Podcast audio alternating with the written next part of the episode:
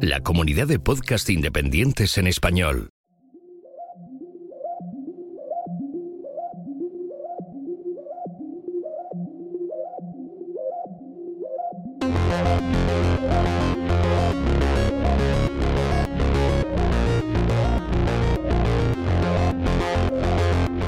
Bienvenidos a Café Swift. El podcast donde hablamos del lenguaje de programación Swift de Apple. Solo no.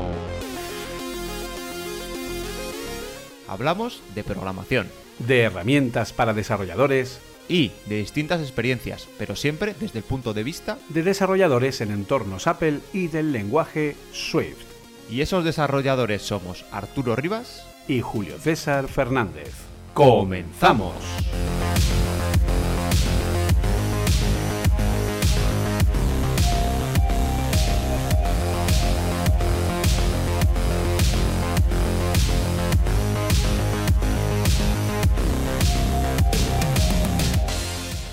Bienvenidos a este ya primer episodio de Café Swift. El anterior, si lo han escuchado, pues era nuestra presentación, era contar un poco cuál es nuestro feedback, ¿no? Algo así, ¿no, Arturo?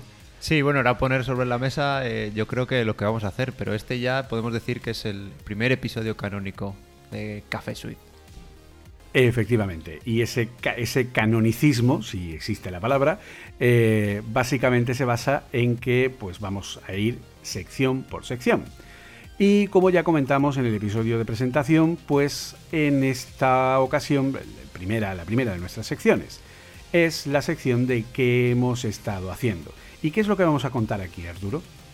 Pues al final nuestras experiencias, nuestro día a día, lo que, lo que nos ha pasado, así algo relevante, porque seguro que todos los desarrolladores tenemos historias, algunas para no dormir, y, seguro que resulta interesante a nuestros oyentes, pues eso.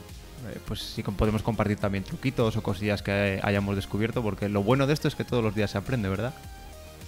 Sí, básicamente, todos los días se aprende algo nuevo y todos los días eh, se pelea uno con el autocompletado de Scott. Digo, no, perdón, perdón, que no, que esto no, esto, el autocompletado funciona perfecto, hombre, ¿qué, qué va a decir? Perdóname, perdóname, Federici, no es mi culpa. Eh, así que, pues eso, sin más, pasamos directamente a esa primera lección de qué hemos estado haciendo.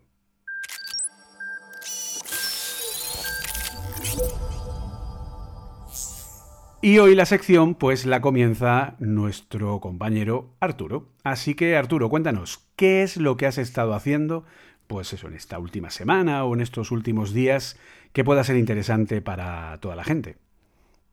Pues ahora mismo estoy involucrado en, bueno, bastantes cosas, pero en la que últimamente le estoy dedicando más horas es a una aplicación en, en Swift UI, pero para, para MacOS, que Mm, se parece bastante, se parece bastante a, a programar para iOS, pero tiene varias cosas y, y una de ellas con las que me he topado más, digamos, que, que más cambia es que la interfaz la estás utilizando con un ratón. Con lo cual eh, hay muchas cosas que en tu cabeza, eh, si, bueno, como la mayoría de los programadores, eh, llevamos trabajando más con, con aplicaciones móviles para, para iOS, pues cosas que en iOS funcionan muy bien y que van muy bien, pues resulta que hay que hacer pequeñas conversiones. Y una de estas conversiones o una de estas opciones que, que se utiliza mucho en, en el Mac y que no se utiliza en iOS, sí en iPad, en iPad OS eh, se empieza a usar, y yo creo que Apple quiere, quiere que lo uses, son los shortcuts, o sea, combinaciones de teclas para, para hacer acciones. En lugar de ir y pulsar un botón, pues haces una combinación de teclas y yo qué sé, pues te sale un formulario para dar de alta, en este caso era un usuario. Y bueno, pues me, eh, me puse a hacer este, este formulario, que bueno, es, es bastante sencillito. Pero estos shortcuts son eh, modificadores dentro de Swift UI, si no me equivoco, ¿no? Sí, efectivamente, le cambia, o sea, hacer los menús es, es muy sencillo y lo que haces es que te sale en el, en el menú contextual de arriba, digamos, de la barra de, de la barra de menús, tú le puedes añadir opciones, quitar opciones, la verdad es que es es súper personalizable y ya te digo, con Swift UI es muy, muy, muy sencillo. Y además prometen, o eso dicen, que no hace falta ir opción de las opciones eh, regulares que trae, como copiar y pegar y todo eso, si las incluyes, se te traducen solas, cosa que antes en, cuando utilizabas AppKit no pasaba. Pero ¿qué me he encontrado? Que cuando pongo mi primera opción de menú, que era, como os comento, para, para dar de alto un usuario, pulsando Command P, la aplicación me crasea. Ah, Dios mío. Y claro, como siempre, como siempre, Xcode nos da el error justo donde es y muy facilito, pues efectivamente ni facilito ni donde es. Me dio un ex bad access de esos que nos tenemos, de, que todos nos tememos, pero encima en la línea de la apertura de la aplicación en el arroba main. Ah, con lo cual, eso está muy bien. Que no te digo te lo digo todo. A ver, eh, te estás quejando de vicio. Sabes que a partir de ahí está el error. Entonces ya, hombre, al menos te dan el punto de partida, ¿no? sé que cascar, casca. Eh, entonces, bueno, cascaba, intenté, no, intenté nada porque, porque realmente no sabía, no sabía dónde, dónde estaba el error. Entonces me creé un proyecto de cero, lo ejecuté, hacía una combinación de, también command y otra, y otra tecla y no había error. Ah. se anda, qué raro. Entonces me puse a, buscar en ese baúl que tenemos, bueno, baúl en este caso virtual, una, una carpeta en la que tenemos esos proyectos que empezamos algún día y que, que ahí seguirán y, morirán probablemente. Y busqué alguno que tuviera yo hecho y me pasaba ese error. Ah. Otra vez.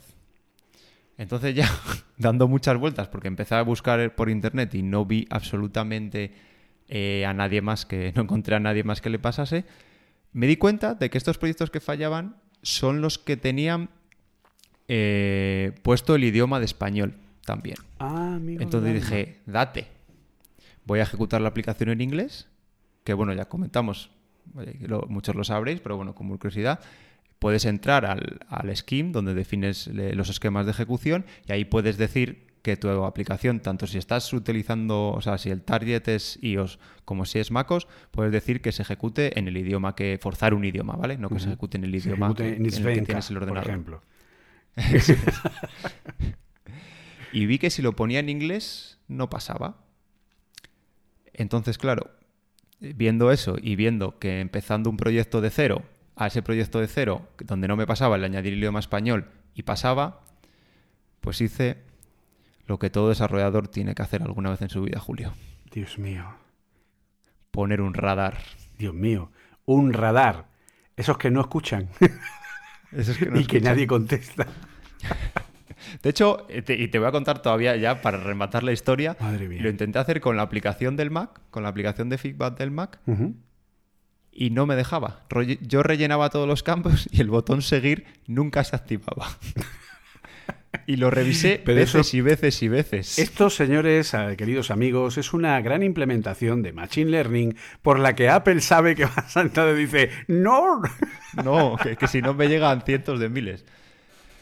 Pero yo que soy un, hombre tenaz, me fui, me fui a, creo que era feedback.apple.com y allí entré y efectivamente puse mi, feedback y bueno, puse todos los datos que podía, les adjunté incluso el, proyectillo este de ejemplo que, también craseaba y a la espera estoy.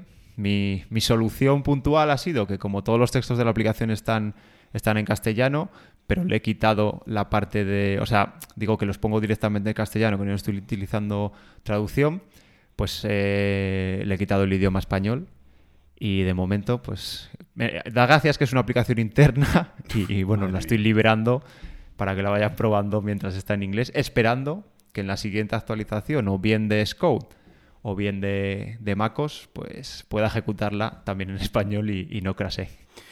Madre mía de mi vida, invento. Ya eh, cuando te enfrentas, a mí me ha pasado unas cuantas veces, cuando te enfrentas con un, con un bug de esas características, que sabes que es un bug de Apple, es que estás vendido, porque al final, bueno, de hecho, curiosamente, eh, algo les pasó con, eh, con Final Cut, que creo que tenía también algo que ver con Final Cut Pro, no hace demasiado con el idioma español, que cuando tenías el Final Cut Pro en idioma español, los, em, los atajos de teclado de la propia aplicación eh, no funcionaban o, iban mal o no, recuerdo exactamente lo que el, cuál era el fallo exacto, ¿vale? Porque sucedió hace unas cuantas semanas y de hecho sacaron una actualización de Final Cut Pro que lo arreglaba, pero tenía que ver precisamente con que eh, la aplicación estuviera en español, en un Mac configurado en español.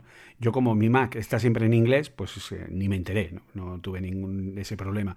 Pero sí hubo mucha gente que encontró ese problema. O sea que, desde luego, en fin, el tema de los idiomas telita. Pues bueno, esperemos que, porque hoy cuando estamos grabando todavía no ha salido eh, iOS 15.3, ¿no? Si no me equivoco. Eh, así que, no sé, a lo mejor te encuentras la sorpresa que en Xcode 13.3, si es que sale porque no hay release candidate ni nada, eh, pues a lo mejor esto viene arreglado, quién sabe. Sí, eso, eso espero. De momento tengo este lo que se llama el, el, workaround, que es que de momento los usuarios tendrán que ver el menú en inglés. El menú en inglés, que bueno, podría ser peor, pero nada, eso. Deseando que salgan las siguientes versiones y que en las siguientes versiones funcione, porque podría ser que, no, que no esté arreglado. Y oye, después de esta historia, hemos em, para ser el capítulo 1 creo que, hemos empezado un poco con la historia de terror, así que dinos tú, Julio, qué has estado haciendo. Espero que sea más positivo, por lo menos. Pues eh, básicamente he estado haciendo varias cosas, ¿vale? Porque tengo varios proyectos en cartera. Tengo uno que está prácticamente terminado, un proyecto de una aplicación de gestión inmobiliaria de un cliente eh, que el cliente es diseñador gráfico, ¿vale? Entonces es muy sibarita a la hora de eh, todo el aspecto gráfico, los elementos, que todo cuadre, que cada cosa esté alineada la una con la otra, tal, etcétera, etcétera. ¿Cuántas eh, veces te ha dicho pixel perfect? Pues, a ver, yo ya más o menos le puse sobre aviso y le dije, bueno, aquí esto es más o menos, no se puede ajustar porque claro, hay distintos dispositivos, distintos tamaños, entonces, pero bueno, más o menos él lo va probando y la verdad que cuando empezamos a trabajar, lo primero que hice fue pasarle los, eh, lo que son las guías de diseño de interfaces humanas de Apple, se lo estudió a conciencia y a partir de ahí creó un aspecto distinto de forma que sin salirse de ese aspecto que Apple quiere que usemos con los elementos nativos, ha conseguido crear algo bastante elegante, la verdad, y bastante, bastante curioso. Sobre todo, él está muy enamorado del efecto de la pestaña de hoy, del App Store, esto del hacer que se abre y se cierra, que tienes la collection y cuando le pinchas se abre así en plan bonito te muestra el detalle, luego puedes cerrar, etcétera que eso me ha supuesto literalmente días y días y días de trabajo, si no semanas, hasta que he conseguido ajustar las animaciones, ajustar los elementos, todo en SwiftUI, ¿vale? Pero claro, él le importan mucho las cadencias, le importa mucho la velocidad de las animaciones, le importa mucho cómo se mueven los elementos y que uno se coloque antes que el otro, etcétera. Entonces, claro, todo esto mientras, o sea, si lo dejas con las animaciones por defecto, pues ala, ahí ancha es, ¿no? O sea, Castilla es white y tiras para adelante, ¿no? Eh, ancha de Castilla. Pero si no, es más complicado. Pero bueno, en principio ya tenemos solamente pequeños retoquitos de cosas varias. Eh, por ejemplo, he averiguado que en ocasiones es más fácil, en vez de usar el modificador corner radius para darle la redondez, cuando vamos a aplicar efectos entre geometrías, es más eficiente en vez de usar el corner radius, que provoca algunos efectos raros, es mejor usar el modificador mask, que lo que hace es crear una máscara sobre un elemento. Eh, sabemos que si yo pongo, por ejemplo, clip shape y pongo una figura geométrica, me recorta esa figura.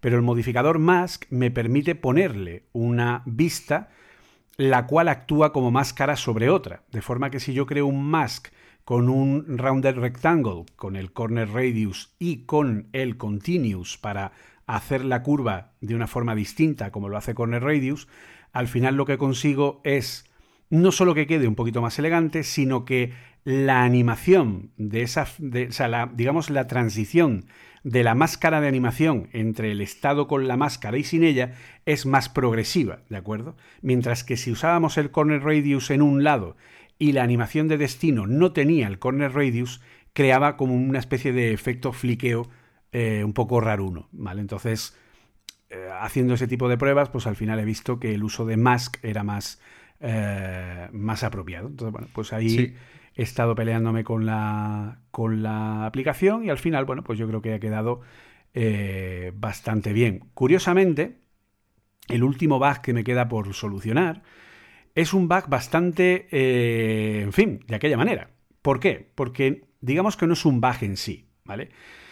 Eh, cuando tú tienes una cartera inmobiliaria, ¿vale? La aplicación muestra todos los, eh, como los denomina él, todos los assets que tiene el gestor inmobiliario, ¿no? Todos los pisos en el que tienes pues el precio de compra, el precio actual de alquiler, todos los gastos, gastos corrientes, gastos que se acumulan año tras año, mes a mes, te da un balance de ingresos y de gastos para ver si el, si el inmueble es, eh, tiene beneficio o no, etc. Entonces, hay un asset global. Un asset global que es el sumatorio de todos los assets que tú tienes. Un asset global que se puede activar o no. Y que también es otra, eh, digamos, otra, otra casilla ¿no? dentro de esta collection para que tú puedas entrar dentro y darle. ¿Qué es lo que sucede? Que cuando yo tengo bastantes edificios con bastantes, a bastantes, eh, porque sirve tanto para, yo que sé, garajes, locales comerciales, eh, almacenes, pisos, oficinas, etcétera. Si tú tienes varios de esos assets, vamos a poner 10, 15, 20, ¿vale? Y entre ellos tienes un montón de apuntes contables de gastos e ingresos, tanto futuros como actuales, que van acumulándose, al final, ¿qué es lo que pasa? Que cuando tú pulsas en el eh, lo que es el asset global, hace todos los cálculos en ese momento. Entonces eso hace que cuando tienes muchos assets, al pulsar, la aplicación quede parada como un segundo, haciendo todos los cálculos de las propiedades calculadas, que son como lo realiza, entonces se queda parado como un segundo o dos, y cuando ya termina de hacer todos los cálculos, abre la animación. Entonces, claro, se rompe completamente lo que es la experiencia, ¿no? En ese sentido. Eh, solución. Yo creo, Julio, que una cosilla. El, precisamente es la cara B o la cara de, detrás de, de, su UI, tanto lo que has comentado las animaciones como esto, que no tienes ese control tan fino que tenías eh, con UIKit de cosas como esta, las animaciones, los cálculos, el, timing. Yo creo que hemos hablado otras veces de tú y yo en, privado.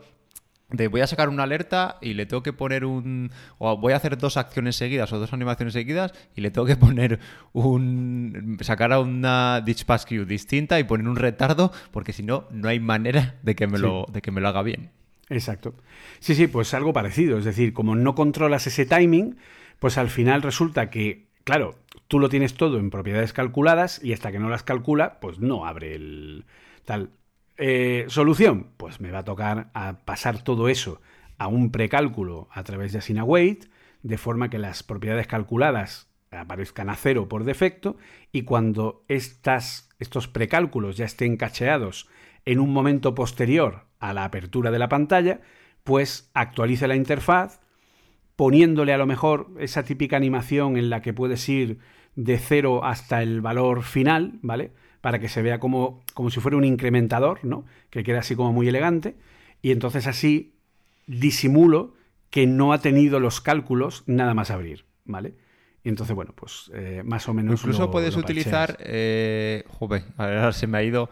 Eh, hay un método para grisar, digamos. Eh, números o textos mientras estás cargando, que te queda así como, como la previsualización. Y yo a veces he usado eso también cuando tienes que cargar de repente una, pantalla, pero todavía no tienes los datos por detrás, pues eso, en lugar de hacer un login o, o algo, coges y lo pones como pones un texto por defecto y lo pones en como con un fondo sí es lo que hacen los lo que hacen los widgets no cuando sí sí efectivamente. cuando tienen que cargar sí como una especie de, de placeholder.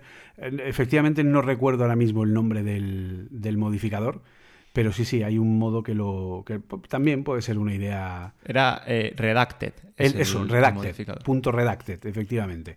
Eh, que al final lo que hacía era, digamos, utilizar el hueco de la vista, pero dejarlo como, pues eso, como un placeholder, como un huequito, eh, dando a entender pues, que esa información en ese momento no está disponible y se está cargando. También lo puedo probar en ese sentido, a ver si, si funcionara. Así que, bueno, pues ahí, ahí hemos estado un poco liados, pero bueno, yo creo que al final eh, se, se terminará y entonces ahora, una vez termine, porque esto es la versión de iPhone, me toca hacer la versión de iPad, que la ha cambiado. Eh, o sea, con los mismos elementos que tenemos en la versión de iPhone, lo cambia para crear una versión de iPad mucho más visual y luego también quiere la aplicación del Mac basada en la del iPad. O sea que va a ser algo bastante, bastante curioso. Así que bueno. ya- Vas a usar una preguntilla. ¿Tienes Sí. pensado reutilizar mucha- muchas pantallas y convertirlas o hacer las vistas de SwiftUI eh, distintas?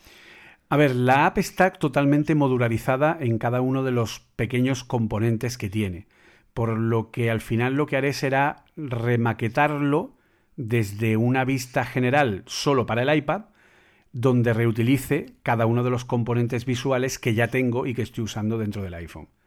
¿Vale? Sería un Sí, poco esa la idea.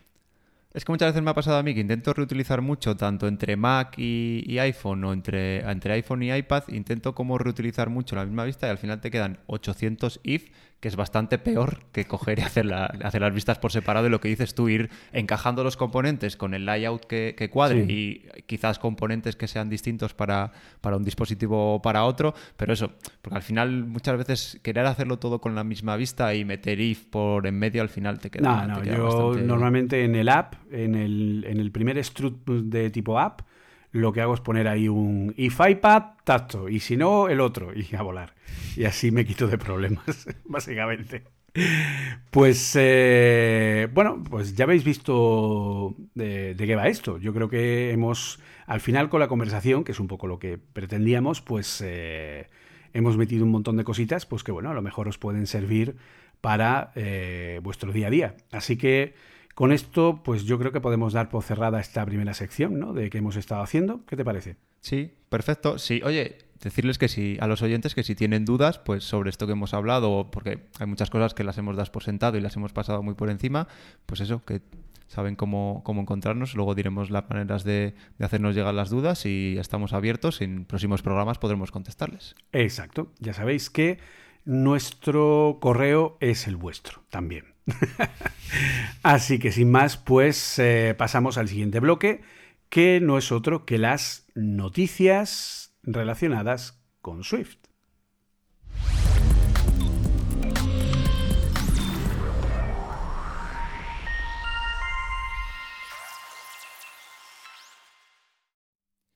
Y bueno, allá vamos con la, con la primera noticia sobre Swift de la semana. Y esta se trata de un, del paquete o la librería eh, Doxy. Y es que eh, esta semana, bueno, yo creo que ya la semana pasada, eh, Apple publicó un plugin de línea de comandos que permite generar documentación tanto para librerías como para programas realizados con el Swift Package Manager. Utilizando esta librería DocC que Apple ya dio a conocer en la pasada WWDC de 2021 y que posteriormente liberó como proyecto open source en octubre, podemos importar este plugin en nuestros proyectos y generar la documentación sobre los componentes, las clases, las estructuras, las funciones y sobre el comportamiento de nuestro programa o librería. La generación o exportación se realiza de forma súper sencilla con la ejecución de un comando de terminal y, como ya hacía la librería docc, se genera automáticamente documentación web en base a los comentarios que tengamos en nuestro código y con una sintaxis muy muy sencilla heredada de otras herramientas de generación automática de documentación como son Yahtzee o SwiftDoc. Y ya no solo la documentación, sino que DocC nos permite también crear tutoriales como los que Apple pone a disposición en su portal de desarrolladores.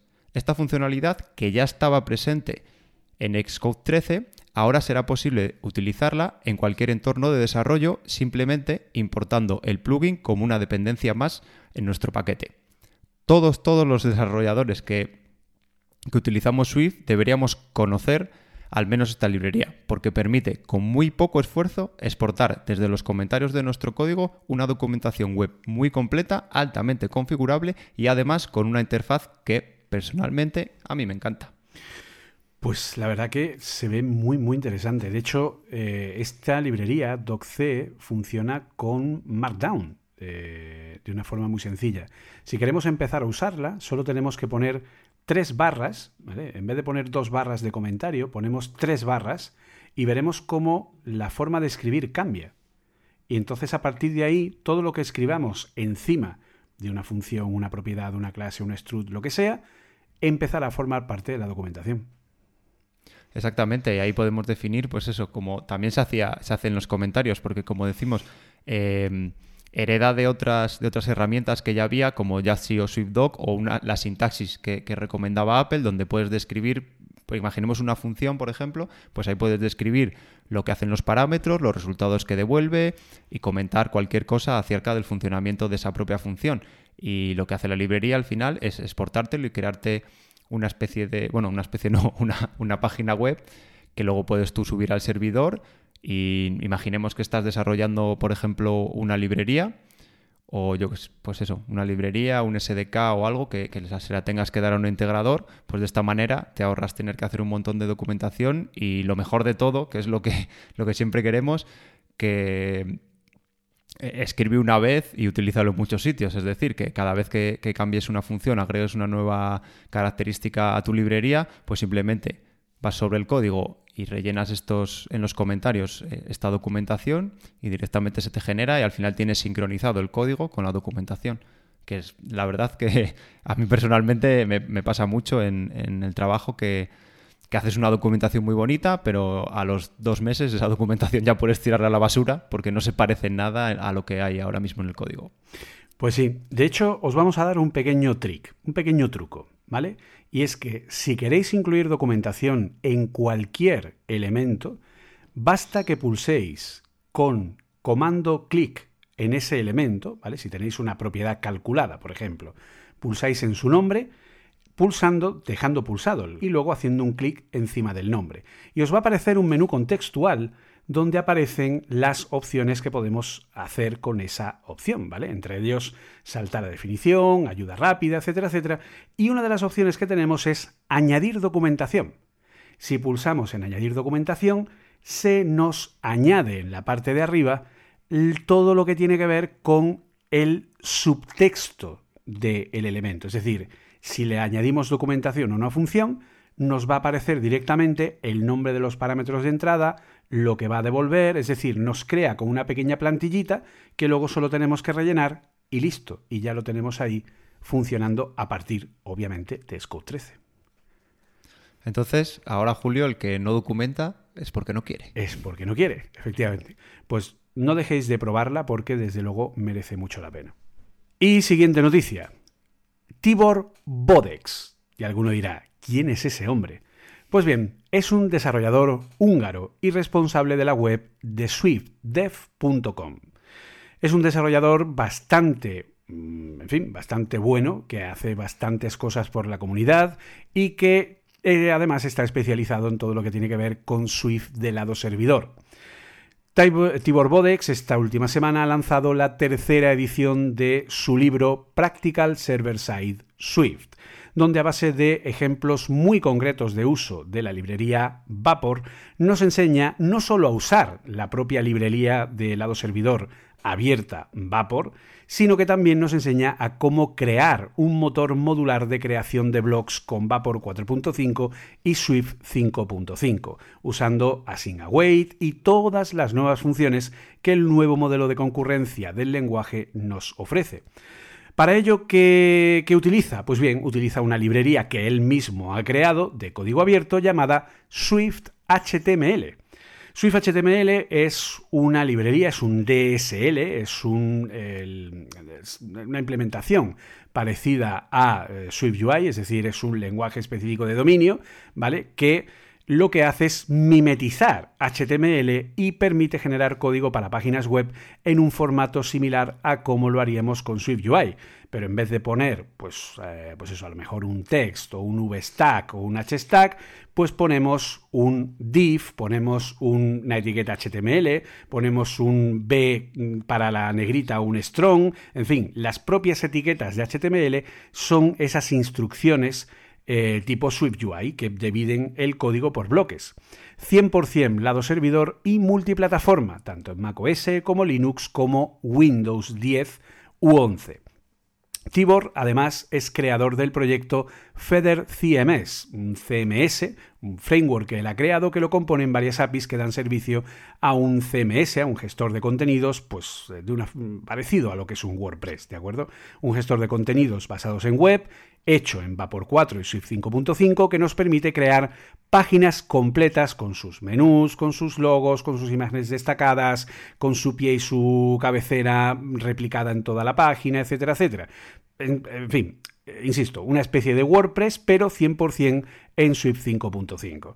Podemos encontrar toda la información de su trabajo siguiéndolo en Twitter como arroba tiborbodex, ¿vale? Con B o en su web de swiftdev.com, donde encontraréis muchos y muy interesantes tutoriales sobre Luis de Vuelvo, donde encontraréis muchos y muy interesantes tutoriales sobre Swift. De lado servidor, Vapor y muchas más cosas. Sin duda, es un proyecto más que interesante que da aún más visibilidad a todo lo que tiene que ver con Swift del lado servidor y además su libro es bastante recomendable y cuenta con actualizaciones gratuitas de por vida una vez lo compras. Así que recomiendo que le echéis un vistazo porque el mundo de Swift del lado servidor, créanme que es muy bonito y muy interesante. Pues la verdad es que sí, la, plataforma que nos, porque es que lo llamaría hasta, hasta plataforma que nos ofrece Tibor es muy interesante porque ya os comenté la otra vez que que yo mi página web la tengo con, algo muy parecido, eh, que se llama, la librería se llama Plot, de, de, Sweet, de Sweet by Sandel, decir. De John Sundell.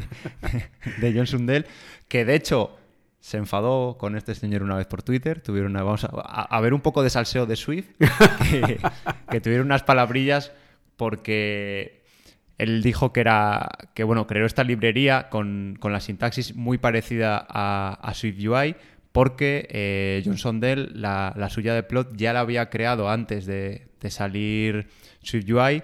Entonces, bueno, tiene una sintaxis con, puntos un poco más farragosa y, no, y no tan amigable, pero ya la ha aportado y también tiene una, versión muy, muy parecida. Eh, yo la verdad que con la de mm, John Sandel solo he estado con la primera versión, pero con la de, con la de Tibor sí que estuve haciendo algunas pruebecillas también de, un blog que estoy intentando montar con, algo de esto y lo que decíamos el otro día es que las, páginas sin JavaScript cargan muy rápido. ya no es solo que Swift del lado servidor vaya, vaya increíblemente rápido y sea muy, muy eficiente, incluso con máquinas con muy pocos recursos, ¿vale? O sea, insisto, yo he estado eh, ejecutando eh, API REST en máquinas con una única CPU virtual y con un giga de memoria RAM y aún así aquello ha tirado perfectamente y es capaz de eh, funcionar. O sea que en ese sentido, pero si encima haces páginas que no tienen JavaScript porque al final no lo necesitan, puesto que es básicamente leer texto y contenido, no necesitas interacciones, no necesitas código interpretado por medio, pues obviamente todo eso facilita muchísimo las cosas. Claro, al final es, digamos, que tú ya tienes el contenido procesado y listo para que, para que te muestren el HTML. Porque, bueno, si alguno de, los desarrolladores que nos escuchan, o bueno, incluso seguro que nos escucha gente que no sea desarrollador, eh, al final, eh, una página web, tú lo que estás viendo, sí o sí, eh, es HTML. Punto. O sea, es lo que un navegador interpreta. Luego tienes JavaScript que lo que hace es así en palabras robarte tus datos y hacerlo más lento todo Ah, bueno, perdón, que estábamos en abierto, no me había dado cuenta. Pues mientras te roba tus datos, pide cosas al servidor y te las va mostrando. La diferencia esta es que no las pide el, JavaScript este, sino que tú cuando vas cambiando de URL arriba, esto es lo que hace que, vaya pidiendo el contenido que ya está procesado en lugar de, digamos, traerlo, procesarlo y mostrártelo, que es lo que, que es lo que hace JavaScript. Eh, JavaScript, bueno, aparte de que se ejecuta en tu navegador y puede, entre otras cosas, robarte, robarte los datos. Y servir para eh, algún tipo de fallo de seguridad de estos que los navegadores apenas tienen fallos de seguridad los navegadores. Safari el que menos. Mm. pues al ser, al ser un lenguaje interpretado, el problema es que siempre va a ser va a ser bastante más, bastante más lento. Y bueno, pues lo mismo con, la parte que nos has contado de, de, Vapor. Vapor está muy, o sea, como framework, eh, además de ser muy potente porque tiene mucha comunidad detrás, que es que a veces le dices algo a la gente y como no le suena, dice, no, no, no, házmelo en Node.js o cosas que, que ya me suenen, aunque no sepa ni lo que es, pero bueno, que me suenen. Pues Vapor una de las cosas que tiene es que Swift, y Swift es un lenguaje compilado, y te puedes montar un servidor de Vapor en una Raspberry Pi, ¿verdad, Julio? exacto. Y eso va como un maldito tiro. Pero va, o sea, no sois conscientes de cómo va. O sea, increíble. Por eso, que estas cosas que están saliendo, por lo que decíamos, Swift no es solo, solo Apple, no solo, no solo el iPhone, sino que, tiene muchas más vertientes y, y, lo bueno es que tiene comunidad, como decíamos. A mí lo que me gusta de Swift es que la gente que lo, que lo usamos, me incluyo, eh, nos gusta, nos gusta y lo defendemos y siempre estamos intentando ver para qué más lo podemos utilizar y no quedarnos simplemente en, las aplicaciones para iPhone. Fíjate que yo mm, soy bastante poco, digamos que no, no, no me gustan demasiado Discord, ¿vale? Es como que... Mm, no nos llevamos bien. No, no, no es una herramienta a la que yo le, le coja el gustirrinín.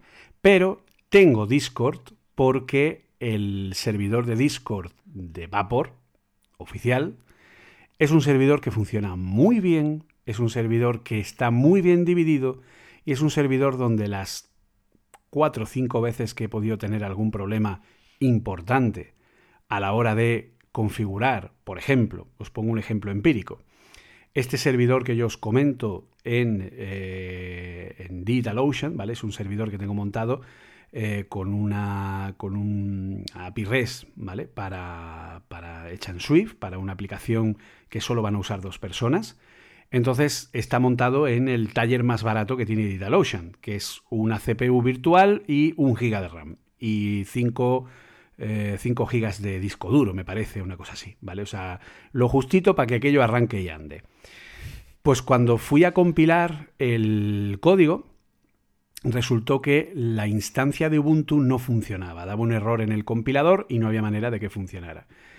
Claro, daba un error súper críptico, nada claro, etcétera, etcétera. Después de buscar por mil sitios, no encontré nada. Fui a el Discord de Vapor, pregunté y a los 15 minutos tenía a una persona contestándome y diciéndome, el problema que tienes es que tienes que configurar la memoria virtual del servidor. Con un giga de memoria RAM no tienes suficiente y tienes que configurarle al menos otro giga más para que el proceso pueda no levantarse, porque levantarse con un giga de RAM puede. Lo que no puede hacer es compilar, porque tiene que arrancarle el compilador y tiene que hacer un montón de procesos intermedios y como la librería Vapor es pesada en cuanto a cantidad de número de líneas de código, aunque eso da igual una vez compilada, pues eh, necesitaba que le pusiera al menos un giga o dos más de memoria virtual, de memoria de paginación, eh, aprovechando lo que tenía el, disco. Y entonces me dijo, pues, que tenía que hacer eso. Total, que busqué cómo ampliar la memoria de paginación del servidor de Linux, lo apliqué, le puse un par de gigas más de memoria, lo fui a compilar y perfecto. O sea, solución, vamos, magistral. Entonces, claro, eh, y en varias de esas que he tenido, pues la comunidad de Vapor siempre ha estado ahí para darte la solución exacta o también me ha pasado. A lo mejor alguna cosa que no tienes muy clara, buscas en los propios eh, canales eh, las palabras clave y encuentras que alguien ya preguntó lo que tú habías preguntado antes, obviamente, y entonces pues das con la solución. O sea que en ese sentido, la verdad que eh, tengo Discord solo por eso, o sea, imagínate. Pues además es un buen consejo porque ya te digo que yo a veces cuando he estado haciendo cosillas con Vapor, sí que claro, tú haces una búsqueda en la web y es más, complicado encontrar información. No es, tan sencillo como encontrar información sobre Swift cuando lo estás utilizando para, para iOS o, bueno, incluso, por ejemplo, también es difícil para Swift para Mac. Pero bueno, si en el Discord la gente la gente contesta eso, pues no sé, el que no tiene un backend en Vapor es porque no quiere. Eh, exacto. Si no tenéis un backend en Vapor es porque no queréis, porque no queréis probarlo y porque no habéis descubierto las magnificencias, lo... Eh, ¿Cómo era aquello? Eh, la magnificencia de lo excelso. Básicamente.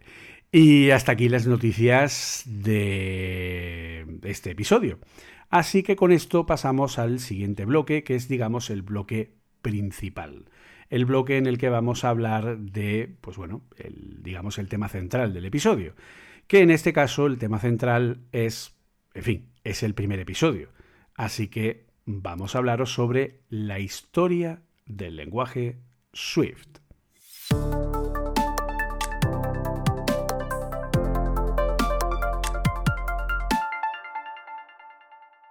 Pues como, nos decía Julio, pues vamos a empezar por, el principio, en, este nuestro, nuestro primer programa. ¿Y de dónde viene Swift? Os preguntaréis todos. Eh, pues Swift, y bueno, digamos que también de un, poco de los primeros pasos de, la, computación, empezaron en un lugar llamado el, el Xerox Park, que era un centro de investigación que, que había en Palo Alto, como todo esto. Ahora ya salen de más sitios, pero bueno, ahora de aquellas eh, todo salía de aquí.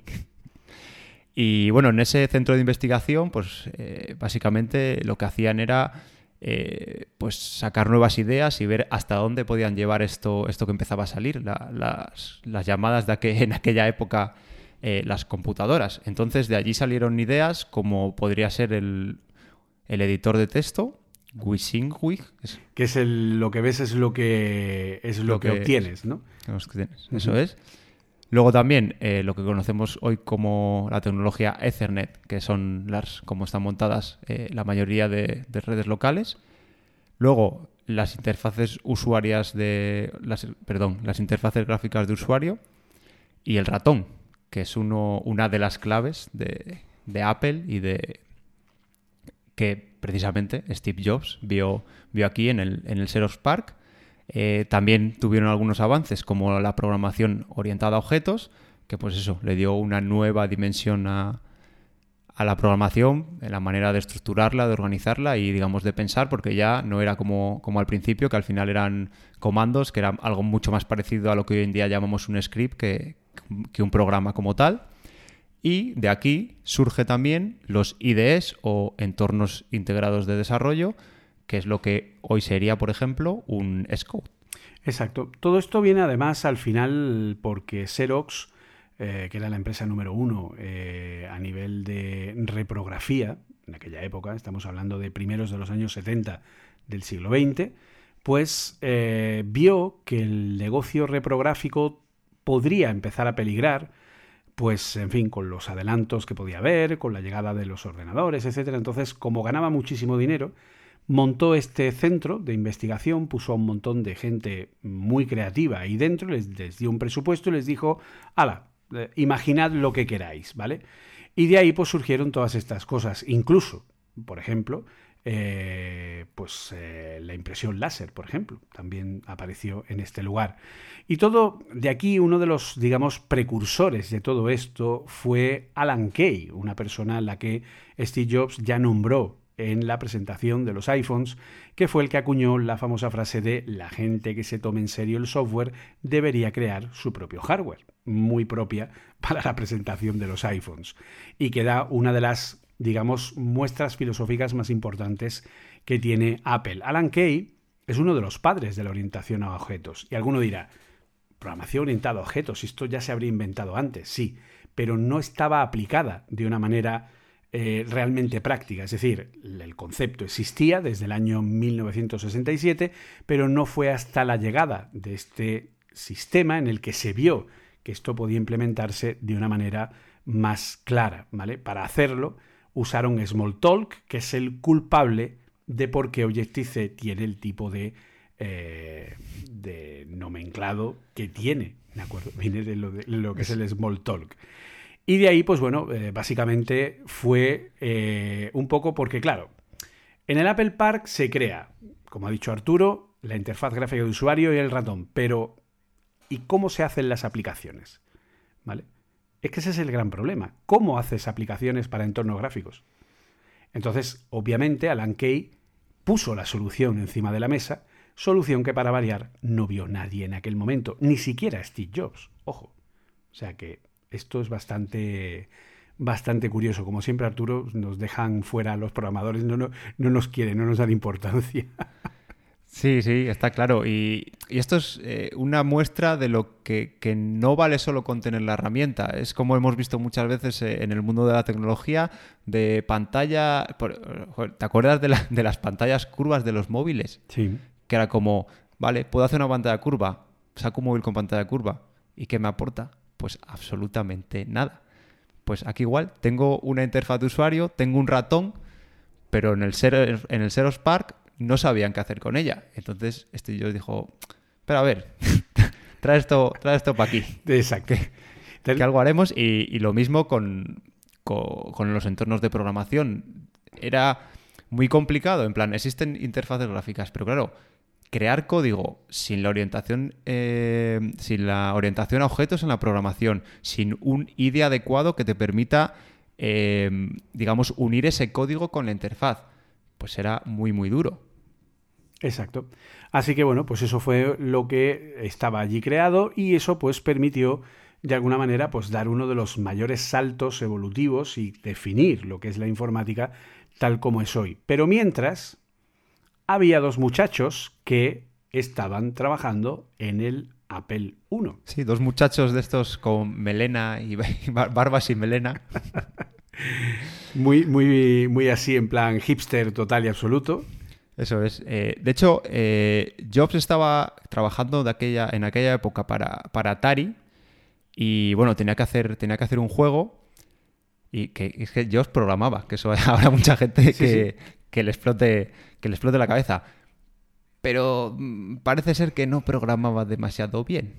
No, pero... no se le daba muy allá. Sobre todo teniendo en cuenta que tenéis que partir de la base de que en aquel momento no se programaba con lenguajes de programación cuando nos referíamos a videojuegos, porque la programación de videojuegos era tan compleja que no podía representarse con un lenguaje de programación, por lo que al final se tenían que programar las placas lógicas directamente con chips lógicos eh, que crearan una base de placa lo más, en fin, un, digamos que era programar, pero directamente sobre el hardware. Eso es. Y entonces digamos que, que como lo que dicen, si tú no lo sabes, por lo menos ten el teléfono del que lo sabe. Exacto. Entonces, ¿qué hizo, ¿qué hizo Jobs cuando le encargaron este juego? Decir, pues voy a decirle a mi amigo Steve Wozniak que, bueno, la historia debe ser que Steve Jobs les dijo que iban a medias, pero resulta que no iban tan a medias. iban pero a medias bueno. en el pago, eh, en el pago general, ¿vale? Pero claro, ¿qué pasó? Que hubo una, eh, hubo un reto por el que cuantos más chips se ahorraran en el diseño de la placa, por cada chip que se ahorrara, eh, con respecto creo que era a los 100 chips o una cosa así que tenía el, el modelo base, pues eh, le daban un extra a Jobs. Entonces el diseño que hizo Wozniak consiguió hacer el juego en algo más de 40 chips. Entonces, como le pagaban un extra por cada uno, ese plus por ese extra, Jobs se lo quedó y no le dijo nada a su amigo, porque él consideró que mmm, eso no estaba dentro del acuerdo. En fin.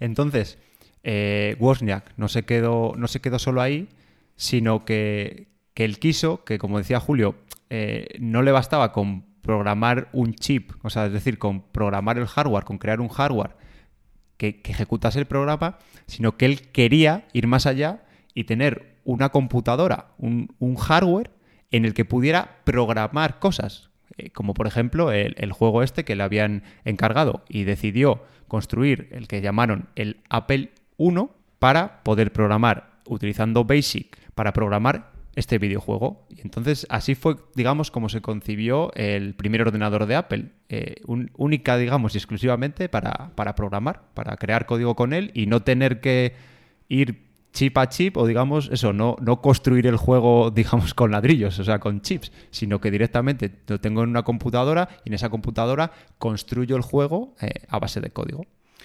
Que era bastante más práctico. De hecho, para que os hagáis una idea, en aquel momento, ¿vale? Antes de lo que es el Apple 1, porque claro, alguno dirá, bueno, pues el Apple 1, guay, era un teclado con su interfaz para cintas de cassette, que iba conectado a un televisor CRT, pues guay, yo es el formato normal. No, no, no.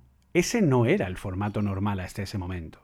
El formato normal era, por ejemplo, el Altair 8800, que era el ordenador número uno que se vendía antes del lanzamiento del Apple I en los años, pues a mediados de los años 70.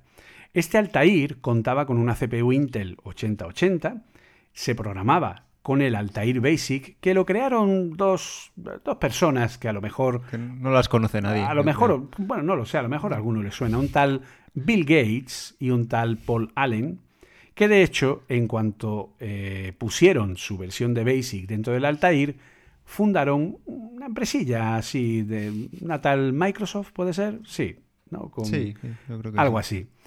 Pero este Altair 8800, ojo, no tenía teclado.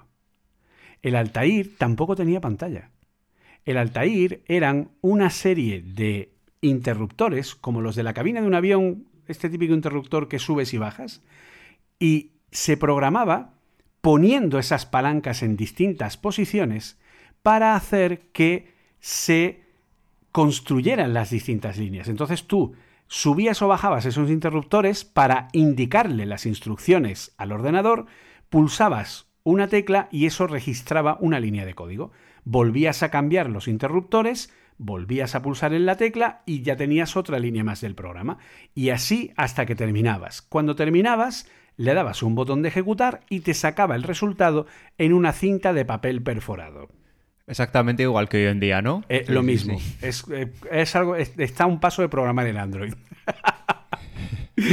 es que, a ver, la verdad es que no nos damos cuenta, pero hoy en día tenemos como, como las herramientas eh, bastante sencillas. Yo me acuerdo en la carrera que programábamos eh, un, en ensamblador y, y, ya, y no era ni comparable con esto, pero era algo que tú escribías un programa en un editor de texto, lo compilabas, que tardaba sus minutos, lo ponías y funcionaba aquello o no.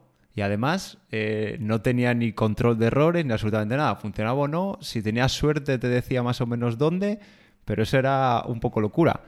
Ahora le damos un botón y por muy grande que sea la aplicación, ¿qué tarda? 20 segundos eh, en compilar y ya, ya tenemos el resultado. O incluso en los playgrounds, que ya casi en tiempo real, bueno, si es pequeño en tiempo real y si no, con un pequeño retardo, ya tenemos ahí los, los resultados. Pues, pues imaginaros esta pobre gente cómo, tenía que sufrir programando, ¿no?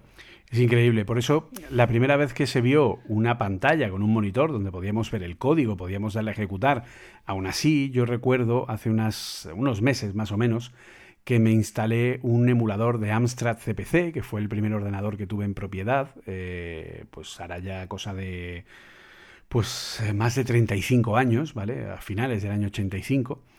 Y, me monté un emulador, pues bueno, pues por echarle un ojo.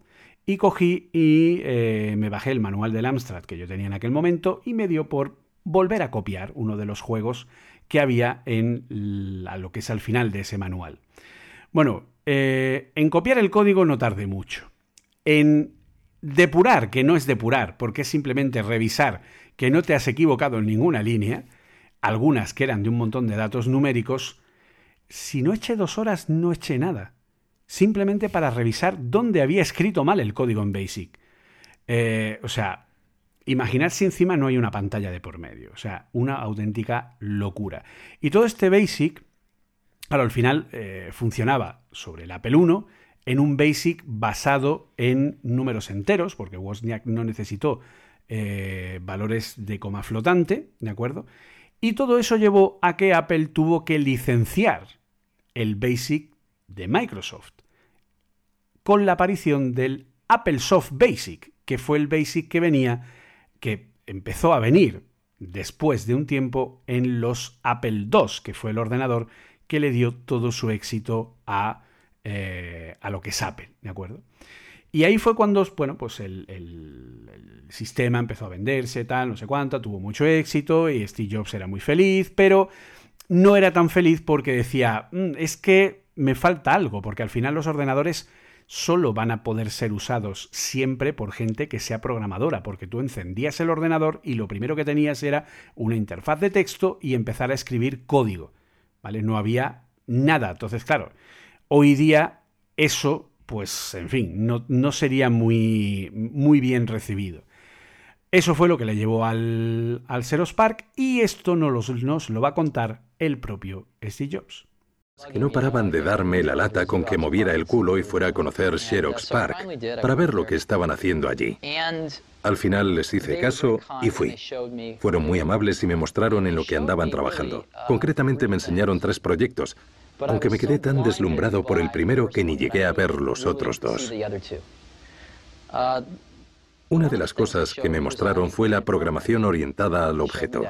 Me lo mostraron, pero ni siquiera alcancé a verlo. Otro proyecto que me mostraron fue un sistema computacional en red. Tenían más de un centenar de ordenadores alto conectados en red con su propio correo electrónico, etcétera, etcétera. Pero tampoco pude asimilarlo por lo deslumbrado que me había quedado por lo primero que me habían enseñado, la interfaz gráfica de usuario. Me pareció lo mejor que había visto en mi vida. Recuerdo que aún tenía muchos fallos. Lo que me mostraron estaba inacabado. Habían hecho varias cosas mal, pero no lo sabíamos entonces. Con todo y con eso tenían el germen de la idea y lo habían hecho muy bien. Y en apenas 10 minutos me quedó patente que todos los ordenadores funcionarían así algún día. Era evidente. Estaba por ver cuántos años harían falta y quién se llevaría el gato al agua, pero era indiscutible que era inevitable, era obvio. Ustedes hubieran pensado lo mismo. Bueno, pues después de, escuchar al gran Steve Jobs, que la verdad que, bueno, nos quedan muchas cosas de él, pero yo cada vez que escucho algunas declaraciones o algo, es que, es que lo clava, ¿eh? Siempre hay algo que aprender, algo que había visto él, que, los demás no, no habíamos visto. Y en esa búsqueda que decíamos de, lo siguiente, de cómo llevar eh, el ordenador este de, vamos a poner entre comillas, frikis, al, al público general, pues después de, visitar el, el Xerox Park, vio los avances, que, los avances que allí tenían y comenzó a trabajar en un ordenador que se llamaría el Lisa. Mientras él trabajaba en el Lisa, hubo otro equipo liderado por Jeff Raskin que montó un grupo de un ordenador llamado Macintosh, un ordenador pero un poco distinto de los demás, porque ese, eh, ese ordenador ya contaba con interfaz gráfica de usuario. Entonces Jobs, que siempre era de llevarse muy bien con todos y de no contestar a los jefes y las cosas y de no discutir con nadie. Apenas. Eh, fue, bueno, al final él tenía una visión de las cosas y era o estabas con él o estabas contra él. No, no había grises en, la escala de colores de, Steve Jobs. Pues fue despedido del equipo de Lisa y se incorporó al equipo del Mac. Entonces, eh, este equipo Lisa, finalmente, y luego otro ordenador de, la propia Xerox llamado Xerox Star, fueron los primeros ordenadores con interfaz gráfica en llegar al mercado. Pero tuvieron un éxito regular y no era lo que se esperaba de esta interfaz gráfica. ¿Qué ordenador fue el que finalmente, eh, bueno, digamos, qué, ¿Qué ordenador con interfaz gráfica fue el que finalmente se impuso? Y bueno, presentó este, este ordenador Macintosh como un ordenador no solo para programadores, no solo para gente geek, sino para el público general. De hecho, eh, una de las cosas, porque al final esto es una constante ¿no? dentro de lo que es Jobs. Sabemos que el iPhone o el iPad o incluso pues ahora el Mac, ¿no? no tienen sentido si no hay algo detrás de él.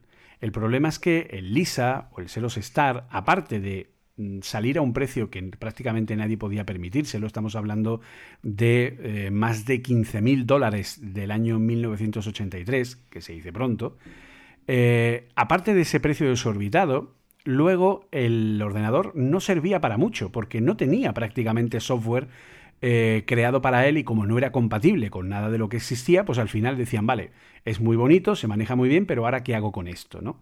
Sin embargo, Jobs sí puso encima aplicaciones, el ordenador lo comprabas y venía con el Mac Paint, con el Mac Write, venía con una serie de aplicaciones que se habían creado, curiosamente desarrolladas con el Lisa, que era el que tenía el entorno de desarrollo, porque el Macintosh no tenía entornos de desarrollo, al menos el lanzamiento, y eh, bueno, pues se, venían estas aplicaciones, incluso venía una cinta de cassette donde te ayudaba a los primeros pasos de eh, haber comprado este, este Macintosh. Pero claro, tú te comprabas un Macintosh, usabas las aplicaciones que tenías, si Apple sacaba alguna aplicación nueva, podías usarla, pero ¿qué pasaba?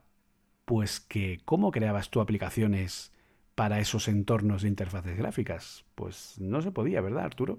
No, y, al final, bueno, pues esa era una de las claves, porque si no tú lo que, lo que te habías comprado en ese momento, pues dependías de que, de que Apple lo lanzase, pero claro, nadie podía hacer aplicaciones nuevas, con lo cual si Apple quería hacer aplicaciones bien, si no, si no, no, y eso, como decíamos, si lo que habías comprado eh, es lo que te llevas. De hecho, pues no, no, no tenía entorno de desarrollo, no había ningún framework ni ninguna librería que te permitiese, aunque fuera todo, iba a decir rudimentario, aunque fuera eh, todo, todo a mano, compilando a mano y demás, no, no había alguna manera de hacerlo. Y al final teníamos muy bien, teníamos un ordenador con, interfaz gráfica de usuario, pero ¿cómo soy capaz de, hacer aplicaciones para, para estos entornos, que es, que es al final lo que, lo que enriquece, bueno, lo que en su día ha enriquecido al iPhone y lo que eh, enriqueció a los ordenadores.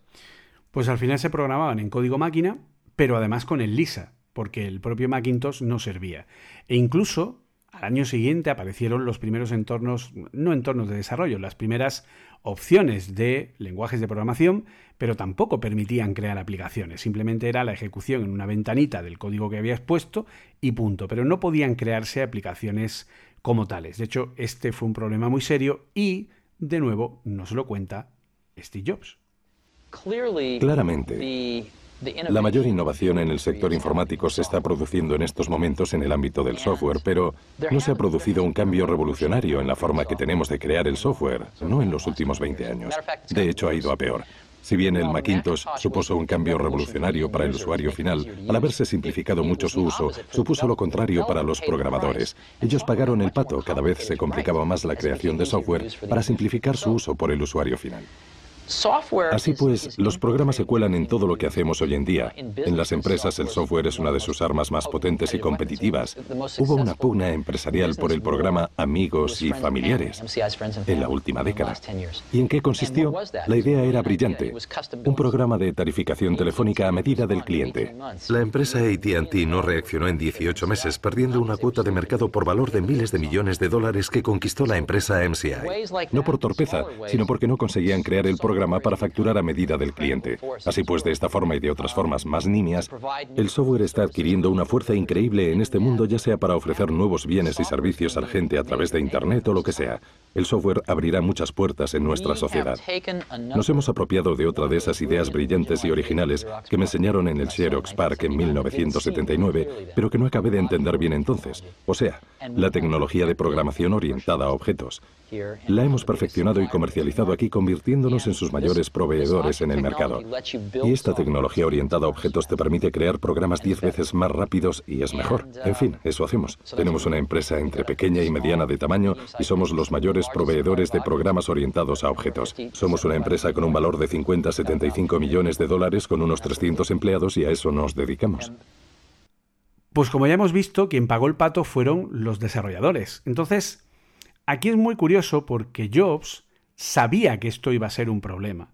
Por lo tanto, podemos pensar si fue o no premeditado, se llevó todo ese conocimiento, sin decir nada, a Next, su empresa que fundó después de ser, entre comillas, despedido de Apple, ¿vale? No está claro si realmente fue despedido, fue consenso, coincidió o le dijeron está despedido y entonces él dijo pues no me despide, me voy yo, ¿vale? Esto es un poco como, ¿vale? Aquello de, no eres tú, soy yo, ¿vale? que decían, pues lo mismo. Entonces eh, se fue a Next y curiosamente toda la parte que faltaba de lo que vieron en el Xerox Park, toda la programación orientada a objetos, es lo que dio vida a el Next. Y hay que tener en cuenta algo muy importante que ha comentado antes Arturo, y es que no existían los frameworks, no existía la reutilización del código, no existían los objetos, no existían las APIs, no existía nada de eso.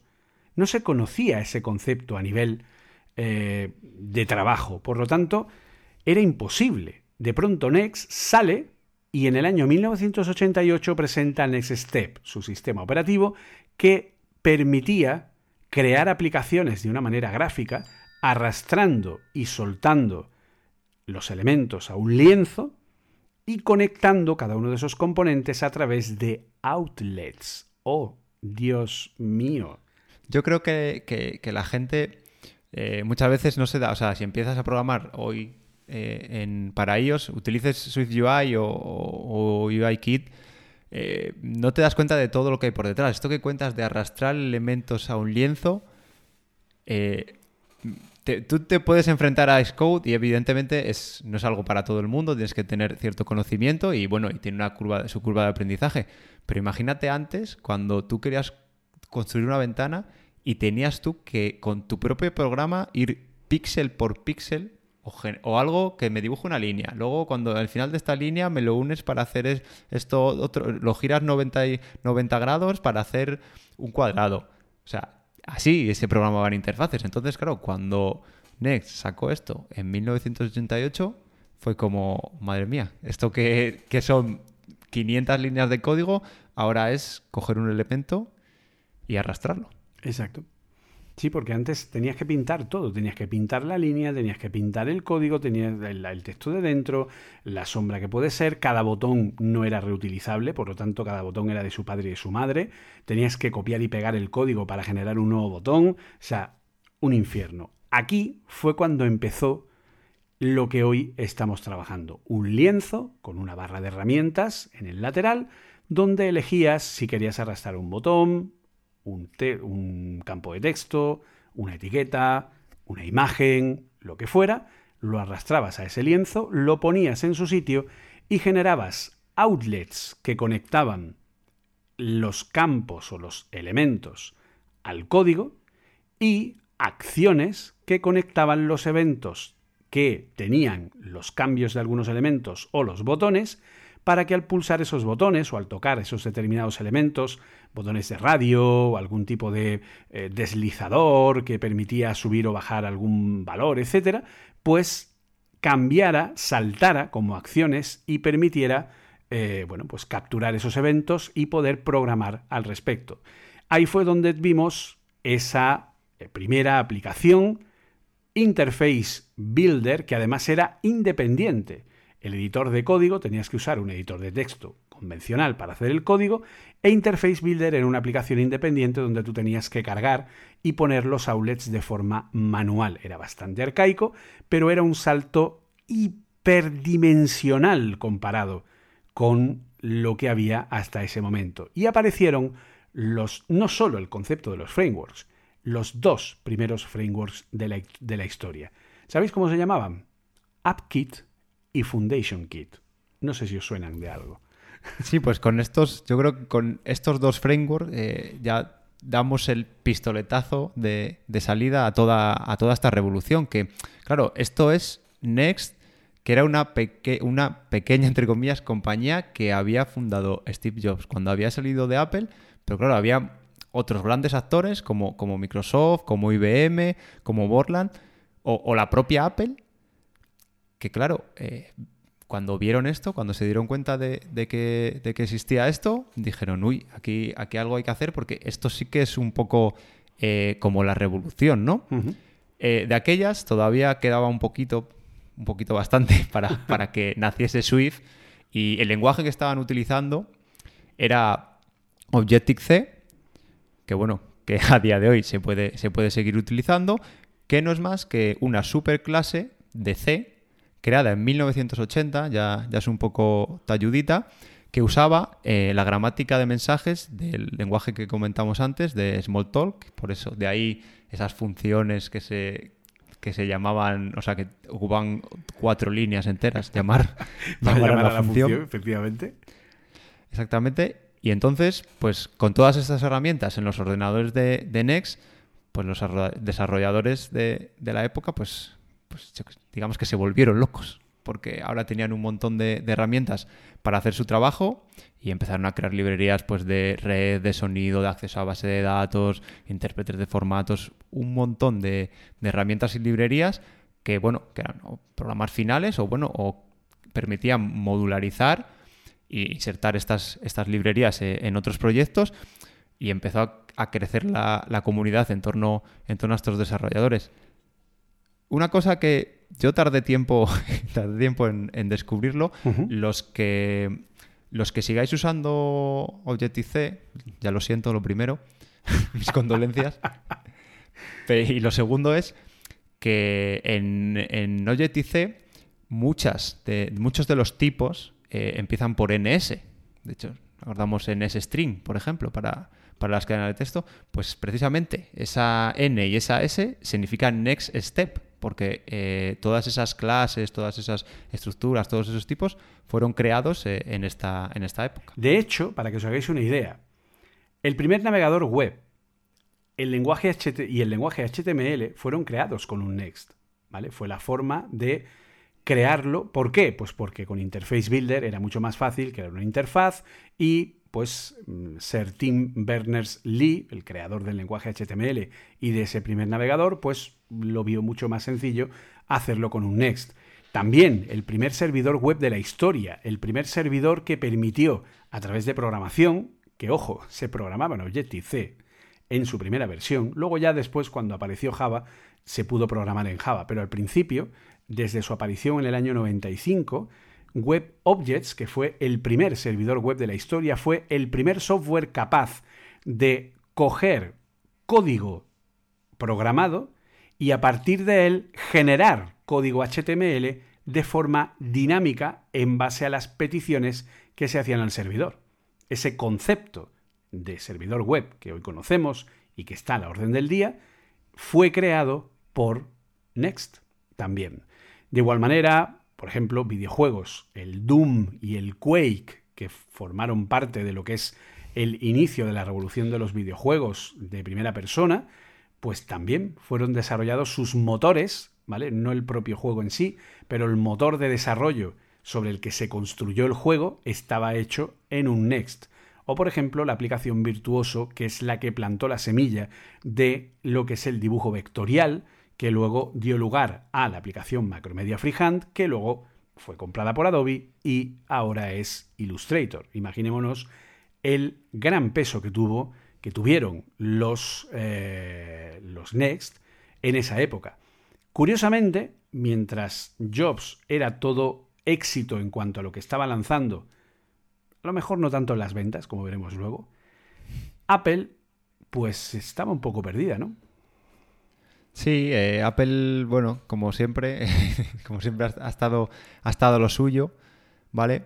Y bueno, pues tenían un montón de, bueno, tenían un montón, no, tenían varias herramientas de desarrollo, pero que estaban muy desactualizadas y muy muy lejos de lo que de lo que Jobs estaba creando en Next, es decir, cosas como la memoria protegida, incluso estos ordenadores no tenían una multitarea. Los ordenadores de Apple de, aquella época no, tenían soporte para la multitarea. Estaban utilizando Think Pascal, que era un IDE que era más amigable, pero encima ni era de Apple porque era de terceros. Y lo compró Simatec y encima lo desmanteló. Entonces Apple se encontró que no tenía un entorno de desarrollo y que estaba súper obsoleto en, lo que a software se, se refería.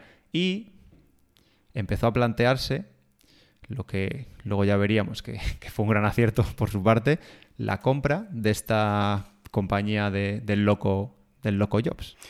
Sí, porque básicamente, aparte, habían tenido una serie de fracasos, por ejemplo, la Newton, aquella pequeña primera tablet, ¿no? Que, que además en ese proyecto trabajó el propio Jonathan Ive, el propio Johnny Ive, trabajó en ese proyecto cuando entró en Apple en el año 92. De hecho, Johnny Ive estaba a punto de presentar su dimisión e irse de Apple porque eh, no le daban la libertad creativa que él quería para poder trabajar y mm, tenía que pelearse para cada pequeña decisión que tenía que tomar.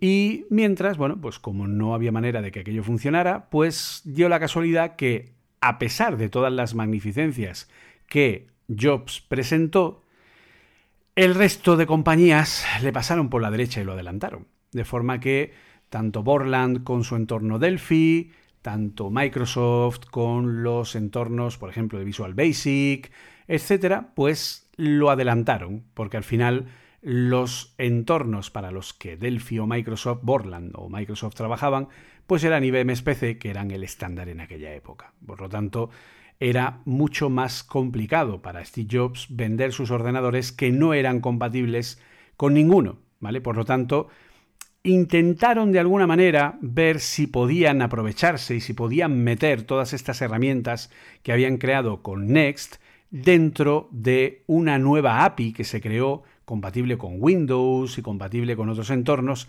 llamada OpenStep, ¿vale? Una API que contenía toda la creación de apps que se había creado para NextStep, pero que además no solo era compatible con el, con el procesador Motorola de los Next, sino también con los procesadores Intel, incluso podía ser usado también en Mac, ¿vale?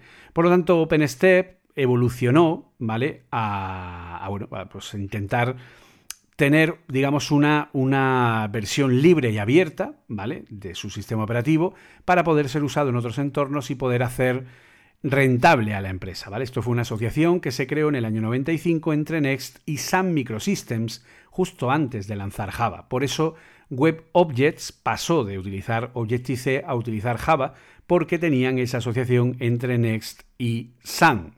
De forma que, bueno, pues al final eh, aquello tampoco salió y por lo tanto, pues Apple vio la ocasión de comprar Next a precio de saldo, básicamente, y traerse con ello al CEO, que en aquel momento era CEO interino, pero que luego ya después decidió pues ser el CEO a tiempo completo y bueno, pues empezar a trabajar en qué? Pues en integrar todo lo que había traído de Next a Apple. Ojo que esto pasó en el año 1996 y el resultado de esa compra no se vio hasta el año 2001. ¿Por qué? Pues por el lanzamiento, porque entre esos cinco años Apple estuvo trabajando en Rhapsody, un primer intento fallido de OS X. Pues efectivamente, eh, de hecho conocemos todos lo que está pasando ahora, la transición de Apple Silicon, pues no todas las transiciones son tan sencillas y, le salen bien a, bien a Apple. Y bueno, prueba de ello es que este Rhapsody, digamos que tenía dos cajas, dos compartimentos, una azul y, otra amarilla. ¿Por qué? Porque Rhapsody, la API de Rhapsody Yellow, la, amarilla, ejecutaría las, eh, las, aplicaciones ya nativas creadas en Objective-C para el propio sistema, pero luego eh, la parte de, de la API Rhapsody Blue era un entorno de emulación que emulaba las APIs creadas anteriormente para la versión de MacOS 8. Entonces, las APIs, el problema, que eran muy muy distintas, eh, su rendimiento era, era muy, muy dispar. Entonces, eh, Apple, pues finalmente descartó, descartó esta combinación o este proyecto llamado, llamado Rhapsody para, para su sistema que se iba a llamar eh, de hecho, hemos cambiado hace poco, pero ya era el, germen del OS X, que al final, digamos que sería el sistema que devolvió a Apple otra vez a, la primera línea de, la informática eh, tras esta asociación con Next. Y no solo con la asociación, sino cuando ya supo llevar la tecnología de, Next a, su primer, a su primer ordenador. Y de hecho, lanzó este, este OS la primera versión, que fue la 10.0, en 2001. De hecho, lo que al final hizo Apple, eh, en vez de usar esa capa de emulación con lo que era la caja azul, pues lo que hizo fue coger y decir, vale, pues lo que vamos a hacer es crear una capa de conexión, es decir, una capa de traducción en tiempo real dentro de las propias APIs, de forma que sea una ejecución nativa aprovechando que todo está basado en el mismo lenguaje C. Entonces al final se generó esa capa de conexión con la API de sistema Carbon, de forma que cuando apareció OS X, OS X tenía tres frameworks distintos para poder crear aplicaciones integrados dentro del propio sistema operativo. El primero era Carbon, que era la capa de compatibilidad con las aplicaciones MacOS 8 y 9. El otro era Cocoa, que es el que conocemos hoy día, Coco, que venía directamente de toda la parte de eh, Next y que integraba AppKit para la construcción de aplicaciones. Y además también tenía Java, Java integrado dentro del sistema. Supongo que muchos de vosotros no recordaréis, puede ser, cuando Java estaba integrado como un componente del sistema operativo. ¿Tú te acuerdas de eso, Arturo? Mm, sí, yo creo que sí, ¿eh? Al principio, las primeras versiones que, utilicé sí que es verdad, sí que estaba, sí que estaba integrado en, en el sistema operativo. De hecho, se montó una muy gorda cuando Apple anunció que ya no iba a, a, seguir metiendo Java como un componente del sistema, que lo iba a quitar y que si querías seguir usando Java, te tenías que bajar la versión de Java de Oracle. Y bueno, mm, se montó una, pero, pero bien gorda, porque la gente no lo entendió. Y hoy día ya casi ni nos acordamos de eso, de que cuando había una actualización de Java, teníamos que esperar a que Apple la actualizara por su cuenta y lanzara su propia versión, porque era un componente más dentro del sistema operativo y así fue pues hasta unas cuantas versiones de OS X. De forma que al final, bueno, pues sale OS X y empiezan a aparecer pues un montón de... empieza a evolucionar, ¿no? Digamos, el, el sistema, tenemos que tener en cuenta que OS X sale en el año 2001 y tenemos varios años donde sucede la transición de Intel a PowerPC, donde suceden un montón de cosas que hacen pues, que las herramientas vayan evolucionando hasta que llegamos al iPhone. El software en los teléfonos móviles es como, como si fuera un bebé. No es muy potente. Y hoy voy a enseñaros algo nuevo. Un software que está al menos a 5 años de lo que tiene cualquier otro teléfono. ¿Y cómo lo hemos hecho? Porque hemos empezado con una base muy potente. iPhone ejecuta OS X. Ahora, ¿por qué ¿Por qué querríamos ejecutar un sistema tan sofisticado en un dispositivo móvil? Pues porque tiene todo lo que necesitamos. Tiene la mejor multitarea, el mejor rendimiento en red. Ya sabe cómo gestionar la energía. Llevamos años haciéndolo en nuestros portátiles. Tiene una magnífica seguridad y las apps apropiadas. Lo tiene todo, desde Cocoa y los gráficos y Core Animation integrado y el audio y el vídeo por el que OS X es famoso. Tiene todo lo que queremos y está integrado aquí en el iPhone. Y eso nos ha permitido crear apps y uso de red de calidad escritorio. ¿De acuerdo? No esas cosas espantosas que hay en la mayoría de teléfonos. Estos son apps reales de escritorio. Pero saben, uno de los pioneros en nuestra industria, Alan Kay, tiene grandes frases a lo largo de los años y me encontré con una de ellas recientemente que explica cómo vemos esto, que explica cómo lo vemos y por qué hacemos las cosas como las hacemos, porque amamos el software. Y esta es la frase. La gente a la que realmente le importa el software debería crear su propio hardware. Alan dijo esto hace 30 años. Y es como nos sentimos. Por eso traemos un software revolucionario para teléfonos móviles que está cinco años por delante de lo que hay ahí fuera. Eh, pues sí, aunque, aunque a, muchos les sorprenda, eh, el sistema de operativo del iPhone, lo que, lo que es algunos cambios en el sistema OS X que estaba utilizando Apple eh, en sus computadoras. Desde 2005, eh, Apple eh, tenía, digamos, como hemos comentado antes, también había otras transiciones, con lo cual había aportado su, núcleo, el núcleo de su sistema, a los procesadores x86 de Intel. Pero como estábamos diciendo, que también tenía que utilizarlo en este nuevo dispositivo que acababa de nacer, portó este, este núcleo Darwin del sistema operativo y los componentes centrales que rodean a este núcleo que se está utilizando en OS X a la arquitectura ARM.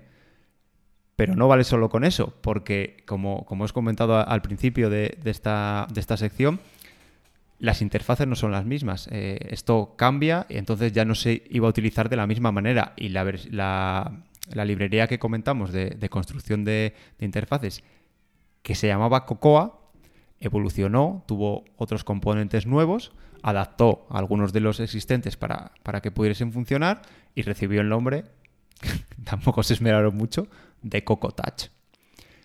Y a esta librería de creación de interfaces, si antes construíamos eh, las aplicaciones para Mac utilizando el framework AppKit, la API que utilizaba Cocoa Touch por debajo para la creación de, interfaces y de aplicaciones se llamó UIKit.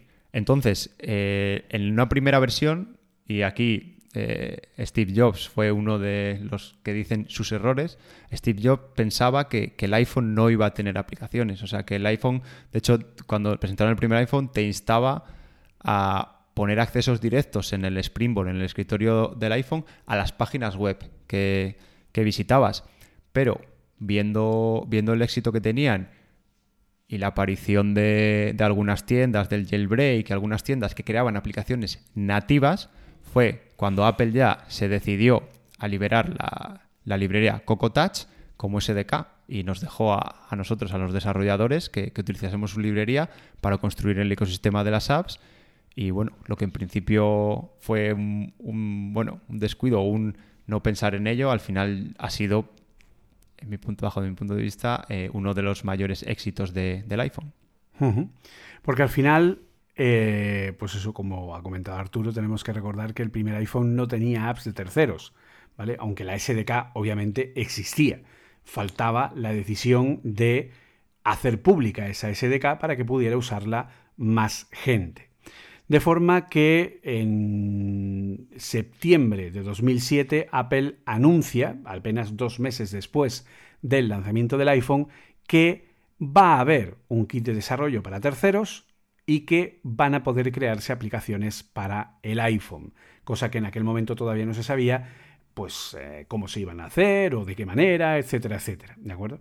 Entonces, al final, ¿qué es lo que sucedió? Pues que en febrero de 2008 Apple lanza la SDK, el kit de desarrollo de software del el iPhone, junto con la primera beta de Scout 3.1, que permitía crear estas aplicaciones. Recordemos que Scout 3 todavía tenía separadas la parte de interfaz y la parte de código. Estaba Interface Builder por un lado y el editor de código por el otro, de forma que en marzo finalmente, no en febrero, anunciaron que saldría en febrero, al final salió en marzo, se lanza la beta de lo que es este kit de desarrollo y se anuncia el modelo de distribución que dejó a más de uno bastante impresionado. ¿Por qué? Pues que lo cuente Jobs. Así que Eres un desarrollador y has tardado un par de semanas, o puede que tal vez un poco más, escribiendo una increíble app. ¿Y cuál es tu sueño? Tu sueño es tenerla delante de cada usuario de iPhone. Y con suerte les encante y la compren. Hoy no puede hacerse.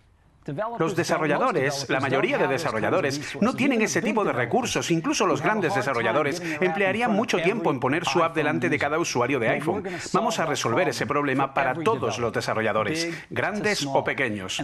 Y la forma en que vamos a hacerlo es lo que hemos llamado el App Store. Esta es una aplicación que hemos hecho para ofrecer apps al iPhone. Y la vamos a poner en cada uno de los iPhones con el próximo lanzamiento de software.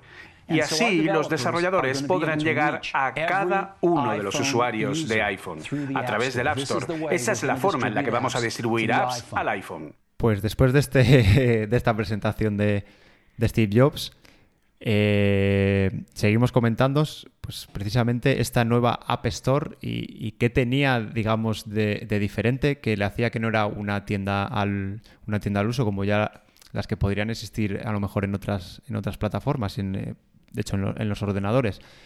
Que estas apps, eh, digamos que tenían un control más férreo por parte, por parte de Apple, ya que Apple firmaba digitalmente estas aplicaciones, tanto los recursos como el código, para verificar pues, la, integridad de, la integridad del propio, del propio binario.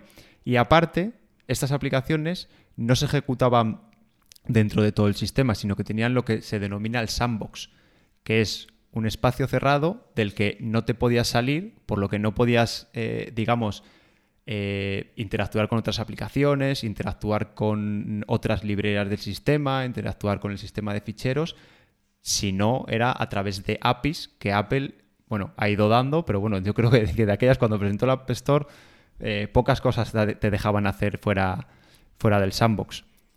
Entonces, eh, como Apple tenía este control, tú como desarrollador para hacer una, bueno, como tenía y tiene, tú para hacer para publicar una aplicación que pueda descargarse en el iPhone, tienes que tener tu licencia de desarrolladores y cada aplicación que subas, Apple tiene que tiene que validarla, de hecho tiene, tiene una, una parte de revisión automática y una parte luego ya manual y sobre todo tiene unas reglas, las reglas del App Store, que todas las aplicaciones que, que se publiquen tiene que cumplir o si no, pues cuando subas tú, cuando preguntes a Apple, oye, señor Apple, ¿puedo, ¿puedo subir esta aplicación? Te dirá no, porque y además te lo, te lo suelen poner así. Te dicen, tu aplicación no cumple con el párrafo 4 de la regla 3.1.5 de tal sección.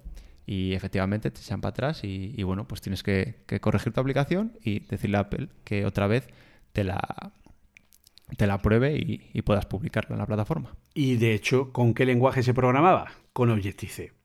Y ahí fue donde empezaron los problemas. Porque claro, todo el mundo quería programar para eh, el iPhone, pero prácticamente nadie conocía el Objective-C ni conocía el entorno. Porque en aquel momento casi nadie, o sea, a ver, eh, empresas profesionales como Microsoft, como Adobe, como, en fin, Steinberg, etcétera, ¿vale? Aplicaciones, eh, empresas grandes, sí tenían un departamento de desarrollo de aplicaciones para el Mac. Pero el común de los mortales del mundo del desarrollo, pues no se interesaba. Normalmente, o no era lo normal, que te interesaras por los entornos de desarrollo Apple, por lo que Objective-C era ese gran desconocido. Pero claro, Apple saca el iPhone, solo se puede programar con Objective-C y con Xcode, ya que tardaron al menos dos años en salir las primeras soluciones híbridas, que vendrían irónicamente de la propia Adobe. Y, pues claro, eh, todo el mundo se pone como loco a intentar hacer aplicaciones para el iPhone. Muchas de las que salieron al principio aprovechaban la compatibilidad del iPhone a nivel de sistema operativo con el lenguaje C, por lo que se podía programar directamente en C y si no atacabas a la propia UIKit, pues podías crear videojuegos o aplicaciones gráficas aprovechando que eran compatibles con el estándar OpenGL ES, que era el estándar de OpenGL para dispositivos móviles. ¿Qué pasó en aquel momento? Pues claro, resulta que cuando la mayoría de desarrolladores independientes intenta empezar a aprender Objective-C, en los años 2011 y 2012, en el índice TIOBE, Objective-C se convierte en el lenguaje número uno del mundo, por encima de Java y de JavaScript. Fue toda una revolución, pero una revolución que provocó un problema muy serio. ¿Por qué? Pues porque Objective-C está basado en C, como ya hemos dicho, es una superclase.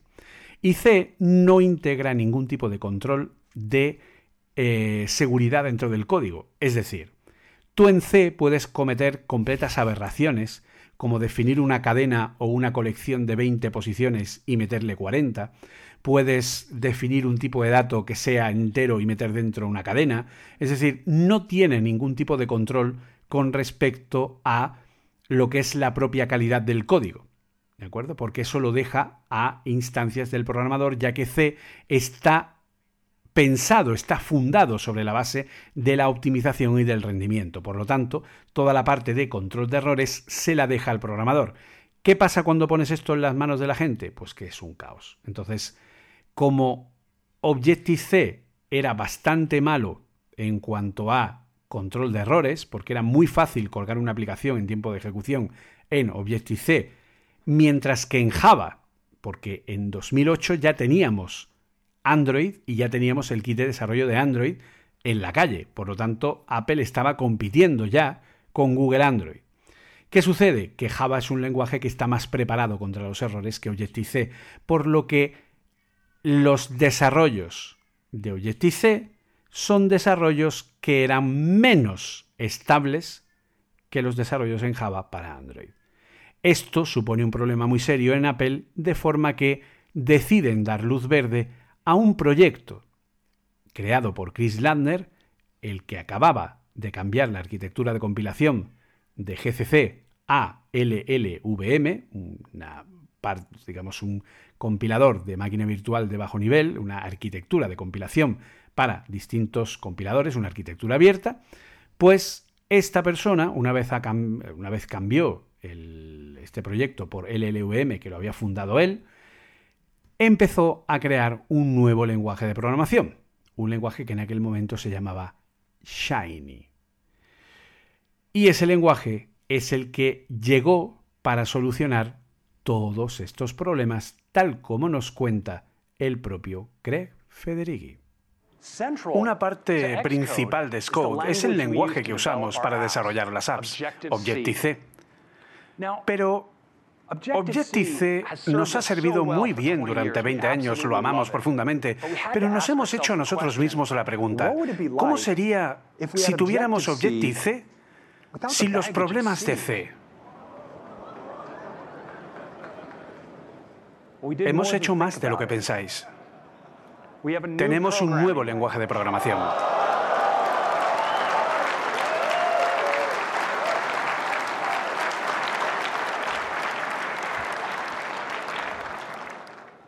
El lenguaje se llama Swift y es lo más de lo más.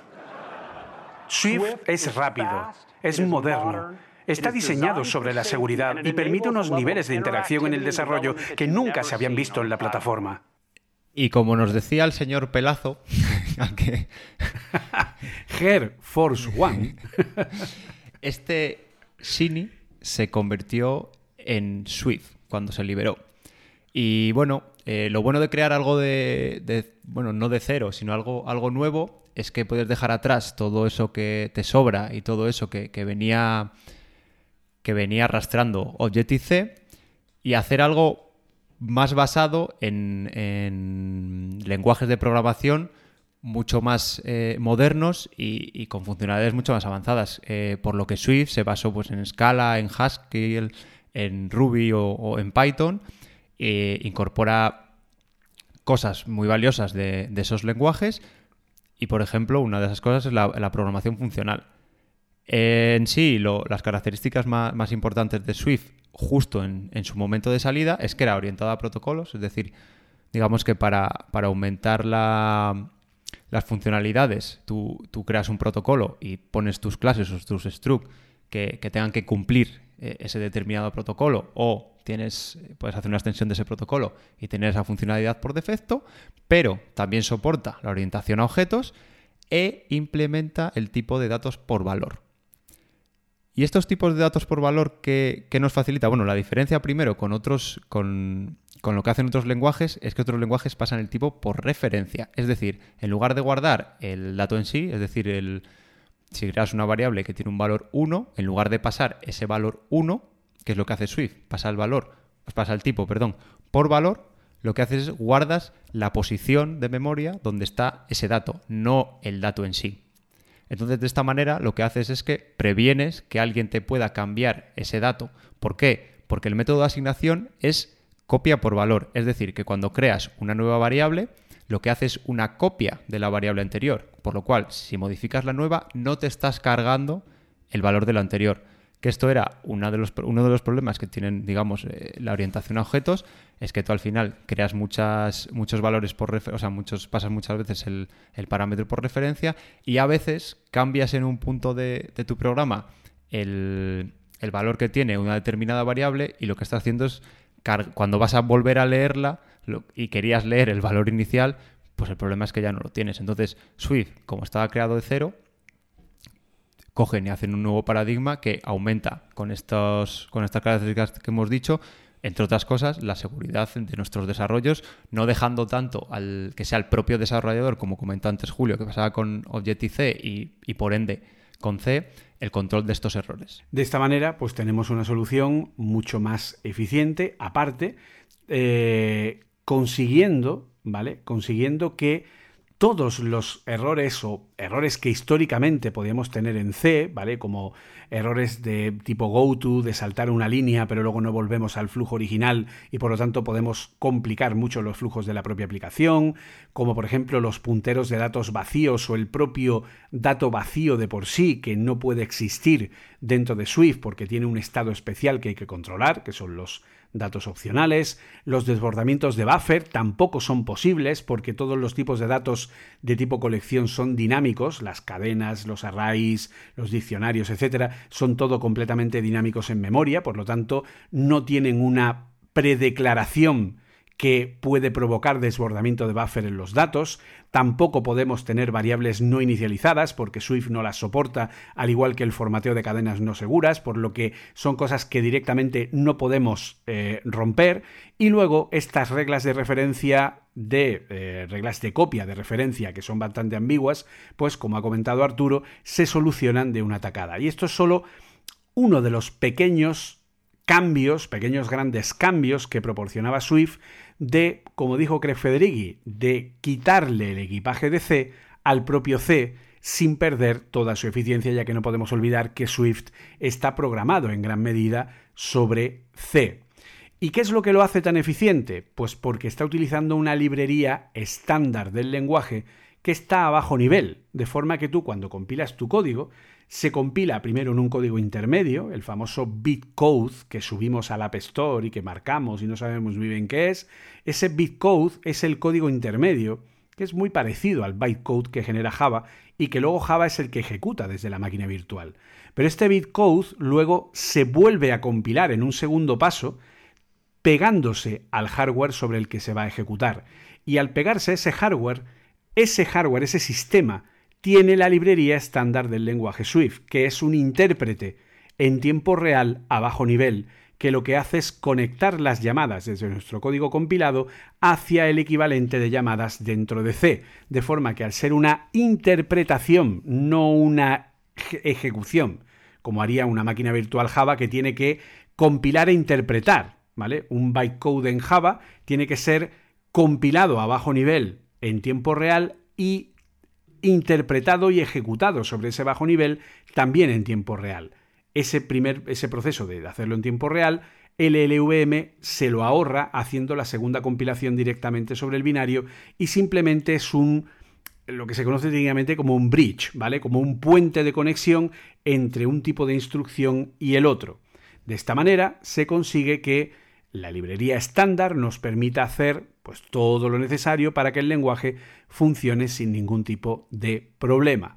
Y así es como aparece Swift el 2 de junio de 2014, como una revolución que pretende reinventar el desarrollo en entornos Apple y que al principio pues básicamente era una traducción de Objective-C, ¿no, Arturo? Sí, exactamente. De hecho, una, eh, como, habías como has comentado, el, tema de, la arquitectura de, compilación de, lenguaje, una de las ventajas que tenía utilizar esta, esta arquitectura es que lo hacía interoperable con, con Objective-C.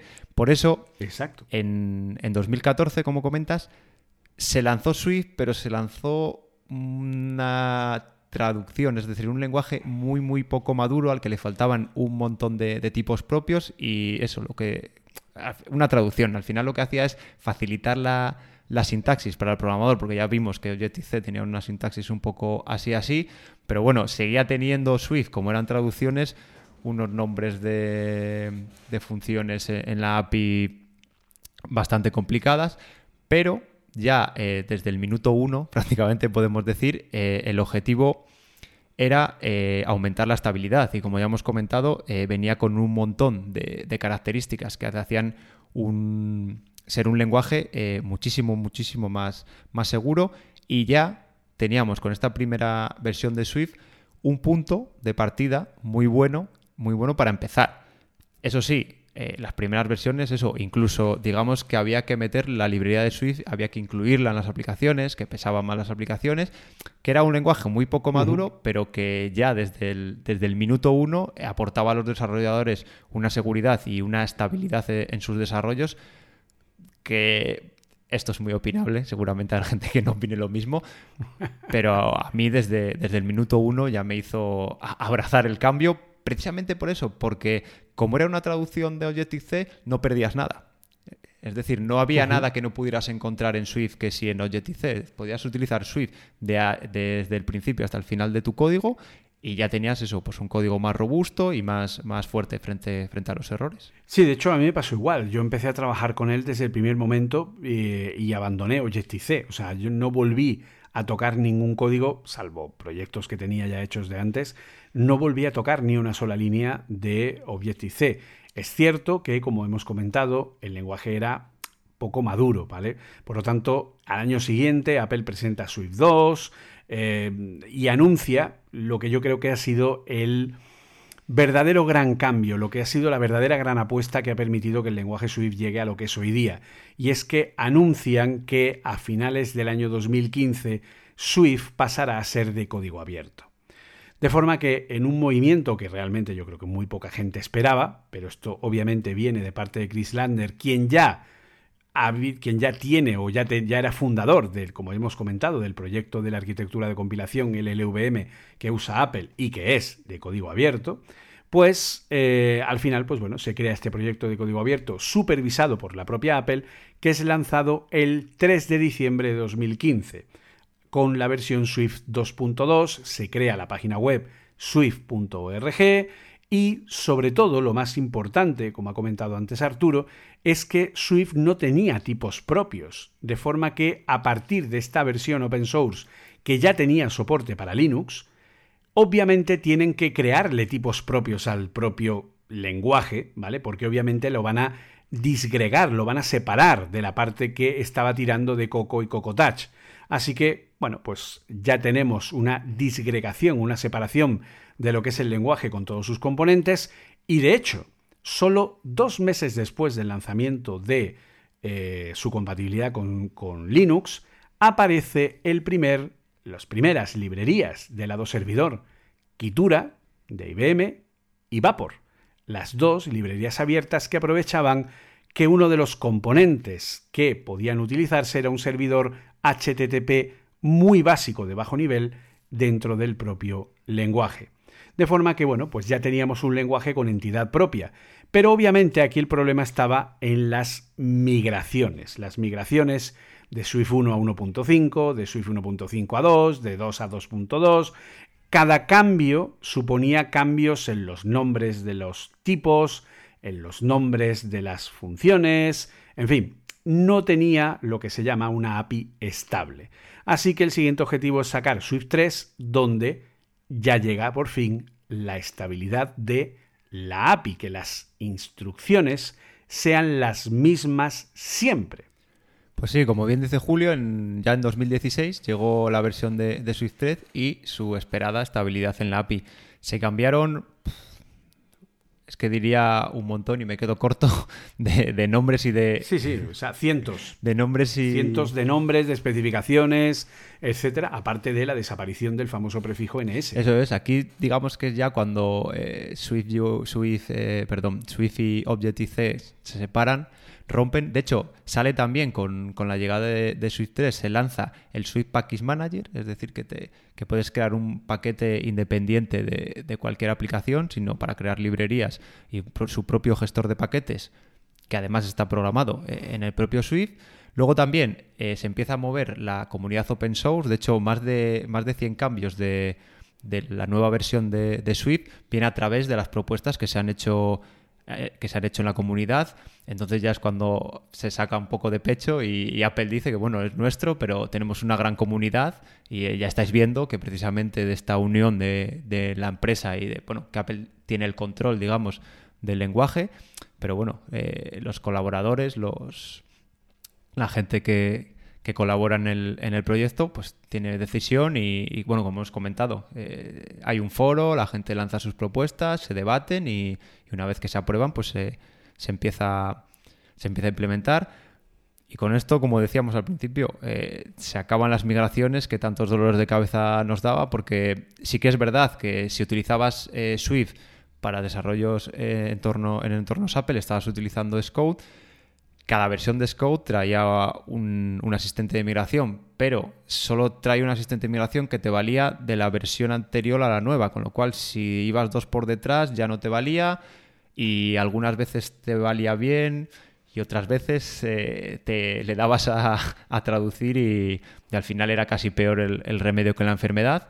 Entonces, una vez que ya tenemos todo esto bien empaquetado, es decir, la, API, la, interfaz que tenemos los, los desarrolladores para, para interactuar con, con, lo que es el lenguaje, ya está definido y prácticamente, prácticamente cerrado, Apple tiene un siguiente objetivo, que es mejorar eh, el propio lenguaje en sí, las capacidades del lenguaje y algo que había quedado un poco aparcado con tanto cambio, que es la, propia estabilidad del lenguaje. Por lo tanto, a partir de ahí se saca lo que es Swift 4, Swift 4.2, aquí se rompe lo que es el esquema de lanzamiento anual, a Jobs gracias, de forma que Swift se divide, Swift se sale de lo que es el lanzamiento anual de versiones mayores y en 2017 y 2018 lanza Swift 4 y Swift 4.2. Y aquí ya se empiezan a mejorar un montón de cosas. Se mejora la estabilidad del lenguaje, se incorporan nuevas funciones, se incluye, muy importante, la primera gran API del propio lenguaje, Codable, la librería de serialización del propio lenguaje desde y hacia JSONs, ¿vale? Que si no la usáis, pues no sé qué hacéis con vuestra vida de desarrolladores hoy día. Es decir, eh, en Swift podemos usar Codable para serializar JSONs y luego podemos hacerlo mal. es así. O sea, directamente. No, efectivamente, de hecho, lo anterior ya no solo, o sea, ya no solo ocupaba muchas más líneas, era un poco, un poco engorroso, sino que no era nada seguro, porque al final era. Eh, digamos así, grosso modo, el que, el que no esté familiarizado, preguntar, ¿existe esto? Sí, ¿existe esto? No, o sea, tenías que hacer, digamos, a mano como los animales, o sea. Claro, de hecho esta API todavía existe hoy, que es la API de JSON Serialization, que es una API que pertenece al propio lenguaje, esto es una API de Objective-C, ¿de acuerdo? Es la serialización de JSONs de Coco y Coco Touch, pero claro, lo que hace es, es ponerlo en un diccionario. Entonces, claro, el diccionario es como, ahora ve preguntando tú por las llaves, a ver cómo tal. Entonces, claro, ahí es que no hay. O no, eh, bueno, y si luego ya eh, usamos librerías tipo Swift y JSON, pues venga, ya apagamos, nos vamos a nuestra casa y no tiene ningún sentido. Hoy día usar algo que no sea codable, eh, pues no tiene mucho sentido. Sobre todo, si no lo conocéis, os invito a buscar la página app.quicktype.io. Una página donde yo pongo a la izquierda todo mi archivo JSON y a la derecha me genera la estructura encodable como por arte de magia para que solo tenga que copiarla y pegarla y así pues puedo serializar cualquier tipo de archivo JSON de una forma bastante cómoda. Pues voy a aprovechar, Julio, y hacer un poco de spam yo, porque tengo una aplicación que en el store que también hace lo mismo. Ah, hace eso también. Ah, pues mira tú. Se llama Codable Maker y bueno, si, si queréis, si queréis utilizarla, ahí la, tenéis a vuestra disposición. Pues mira, es una buena opción. Podéis usar la app de Arturo, eh, aunque lo suyo es que primero entendáis por qué se hace así, ¿vale? Pero eh, bueno, pues ahí tenéis esas varias opciones de traducción directa. Obviamente también hay más cambios. Mejora de la gestión de memoria, compatibilidad de código, nuevas funciones para los diccionarios, para las cadenas. Hay ahí un lío importante con el tema de las cadenas, porque, mm, en fin, primero eran colecciones, luego no, luego sí, eh, luego eran UTF, en fin, ahí hubo un poco un lío ¿no? con el tema de las cadenas. Al final ya se quedó más o menos de una forma estabilizada y entonces, pues bueno, avanzamos a el punto uno de los puntos claves, yo creo que el punto clave más importante en la evolución del lenguaje, que es la estabilidad binaria del lenguaje, la estabilidad ABI, que llega con Swift 5 en, eh, bueno, pues en este caso en el mes de marzo del año 2019, que fue cuando fue lanzado, lanzado Swift 5. Sí, como yo lo, creo que lo he comentado al principio de pasada, eh, tú al final cuando creabas una aplicación que utilizaba Swift, eh, lo que tenías que hacer es eh, compilar todo junto junto con la librería de Swift y meter la parte compilada de esa librería de Swift en tu propio binario. ¿Por qué? Porque digamos que entre binarios, es decir, entre códigos compilados, no había una API que, a ver, por explicarlo rápido, una API es como tú con el código, te conectas tu código con otro lenguaje, o sea, con otra parte, otra librería hecha en ese propio código. Se conectan mediante la API. Pues los binarios ya compilados se conectan mediante la API. Entonces, con esta versión lo que conseguíamos es que esta parte del lenguaje compilado del propio lenguaje Swift ya viniese cargada en, el dispositivo y tu aplicación solo compilase tu código y ya una vez, eh, una vez instalada en el, en el dispositivo y ejecutada en el dispositivo, ya se llamaba automáticamente. ¿Vale? Pero le faltaba una patita, porque digamos que la AVI estable era simplemente la AVI del propio lenguaje. Pero claro, ¿qué pasa en las librerías creadas con ese lenguaje no se podían comunicar entre, entre librerías ya compiladas, porque no había estabilidad de módulos. Entonces, en septiembre de ese mismo año, del 2019, llegó Swift 5.1 que ya incluía esta estabilidad de módulos, con lo cual tú podías crear distintas, distintas librerías y distribuir distintas librerías ya compiladas y ellas ya se podían hablar entre sí a nivel de, binario sin tener que coger todo el código de, todo, de todas las librerías y del propio lenguaje Swift y, compilarlo entero.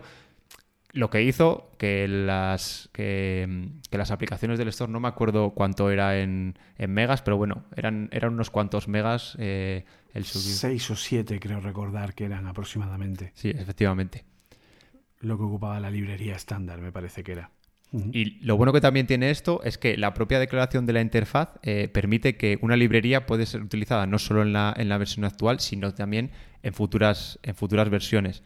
Luego, además, estos, eh, como Swift, digamos que es un lenguaje joven, pues eh, no solo metían estos, estos avances, que eran, que eran muchos, de la estabilidad tanto, de, tanto binaria del propio lenguaje como la estabilidad de módulos, sino que también incorporan eh, empaquetadores de propiedades, constructores de funciones, tipos opacos de retorno, devolución implícita en, expresiones simples.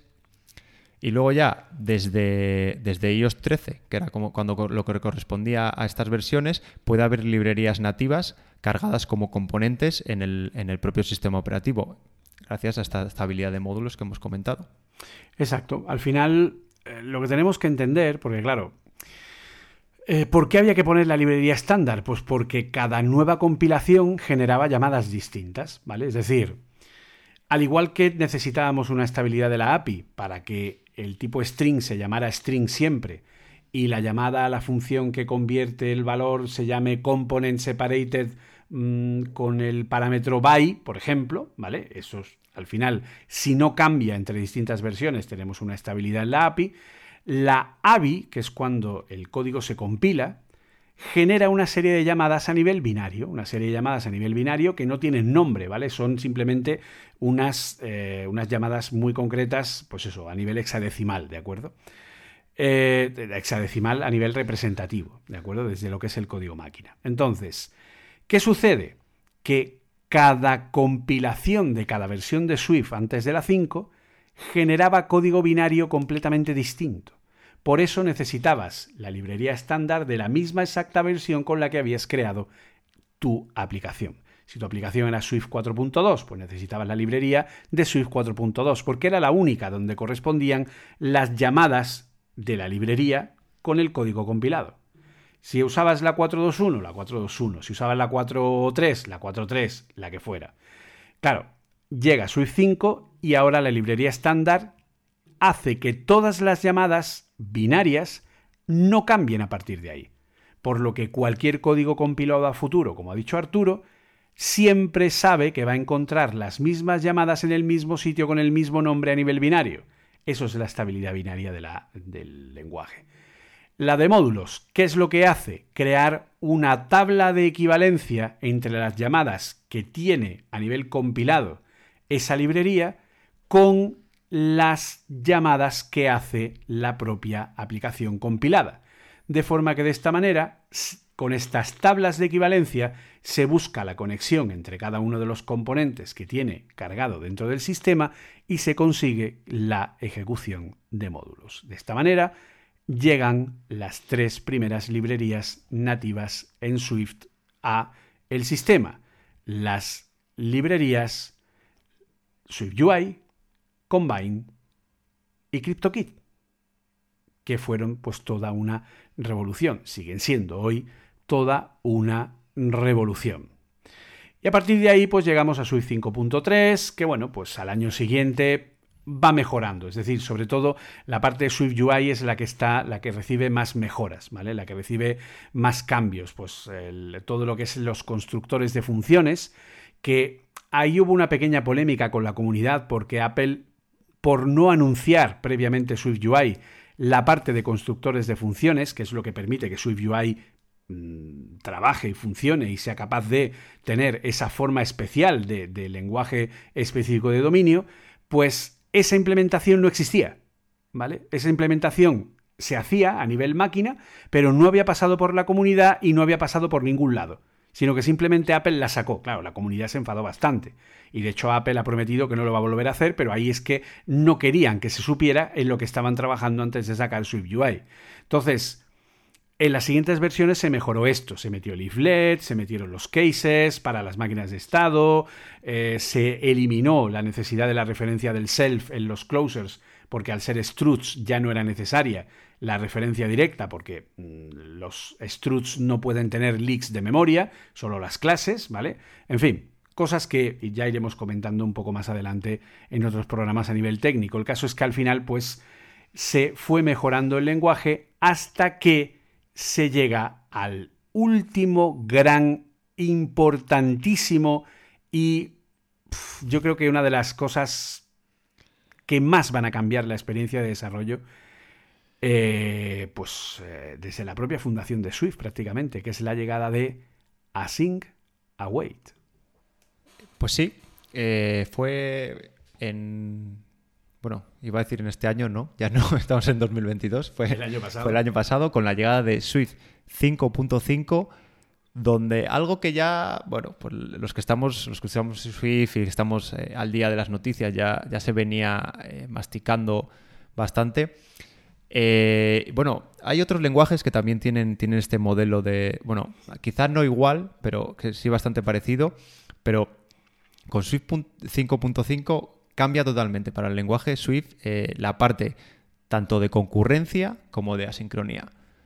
Por explicarlo un poco, un poco rápido, al final, pues primero la segunda palabra, eh, asincronía. Pues eso, cuando yo quiero, quiero que un proceso no se, no se ejecute inmediatamente o ir a otro proceso y volver luego, eso sería la sincronía. Y luego concurrencia es que pasen muchas cosas a la vez. Es decir, tengo que hacer una multiplicación por poner un ejemplo muy tonto, tengo que hacer una multiplicación por 6, pues en lugar de hacer por 6, hago 6 sumas, ¿vale?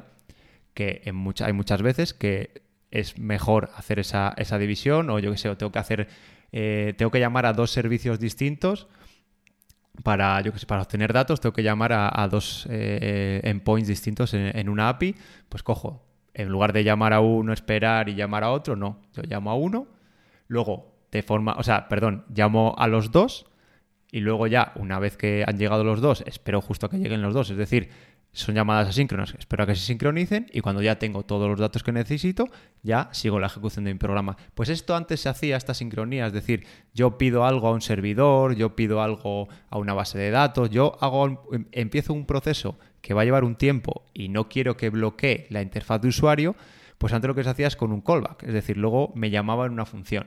¿Qué pasaba? Uno de los problemas eh, más grandes de los, de los callbacks.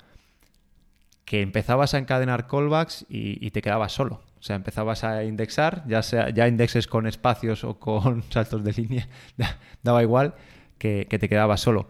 Pues ahora esto es mucho más sencillo porque ahora digamos que todo el código, una vez que estás en un entorno, en un entorno de, de concurrencia o de asincronía, se ejecuta línea a línea, es decir, puedes seguir el código. ¿Por qué? Utilizando funciones eh, async, es decir, sabes que, el resultado no se va a producir inmediatamente cuando declaras tu función y luego cuando quieres eh, llamar a esa función la tienes que llamar a wait, es decir, tienes que decir que, uy, aquí la ejecución se va a seguir, pero bueno, esto va a trabajar en, digamos, bueno, en segundo plano o bueno, o, en primer plano, en segundo, pero va a ser algo asíncrono, ¿vale? Entonces, eh, con, esta llamada, con esta llamada wait, aunque veamos solo una función, lo que hace es dividir en varias funciones que se van entrelazando entre sí.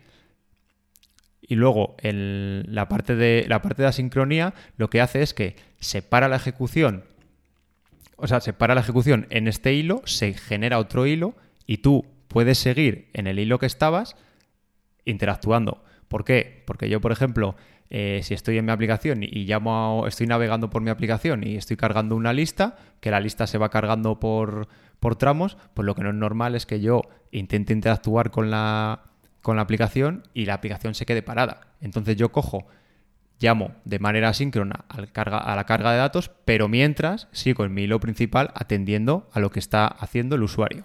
Entonces, la clave de este nuevo modelo de, de concurrencia, como hemos dicho, son async y await.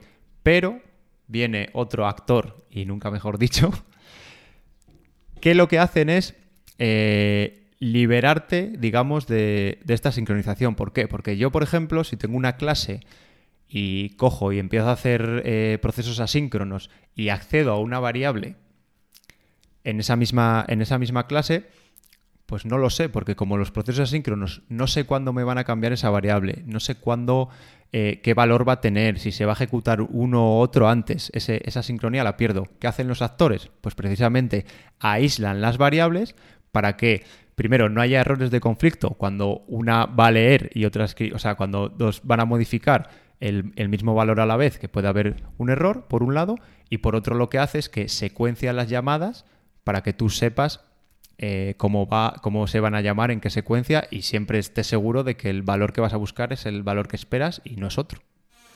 exacto. Al final lo que tenemos ahí es una prevención de lo que se conoce técnicamente como el estado mutable compartido.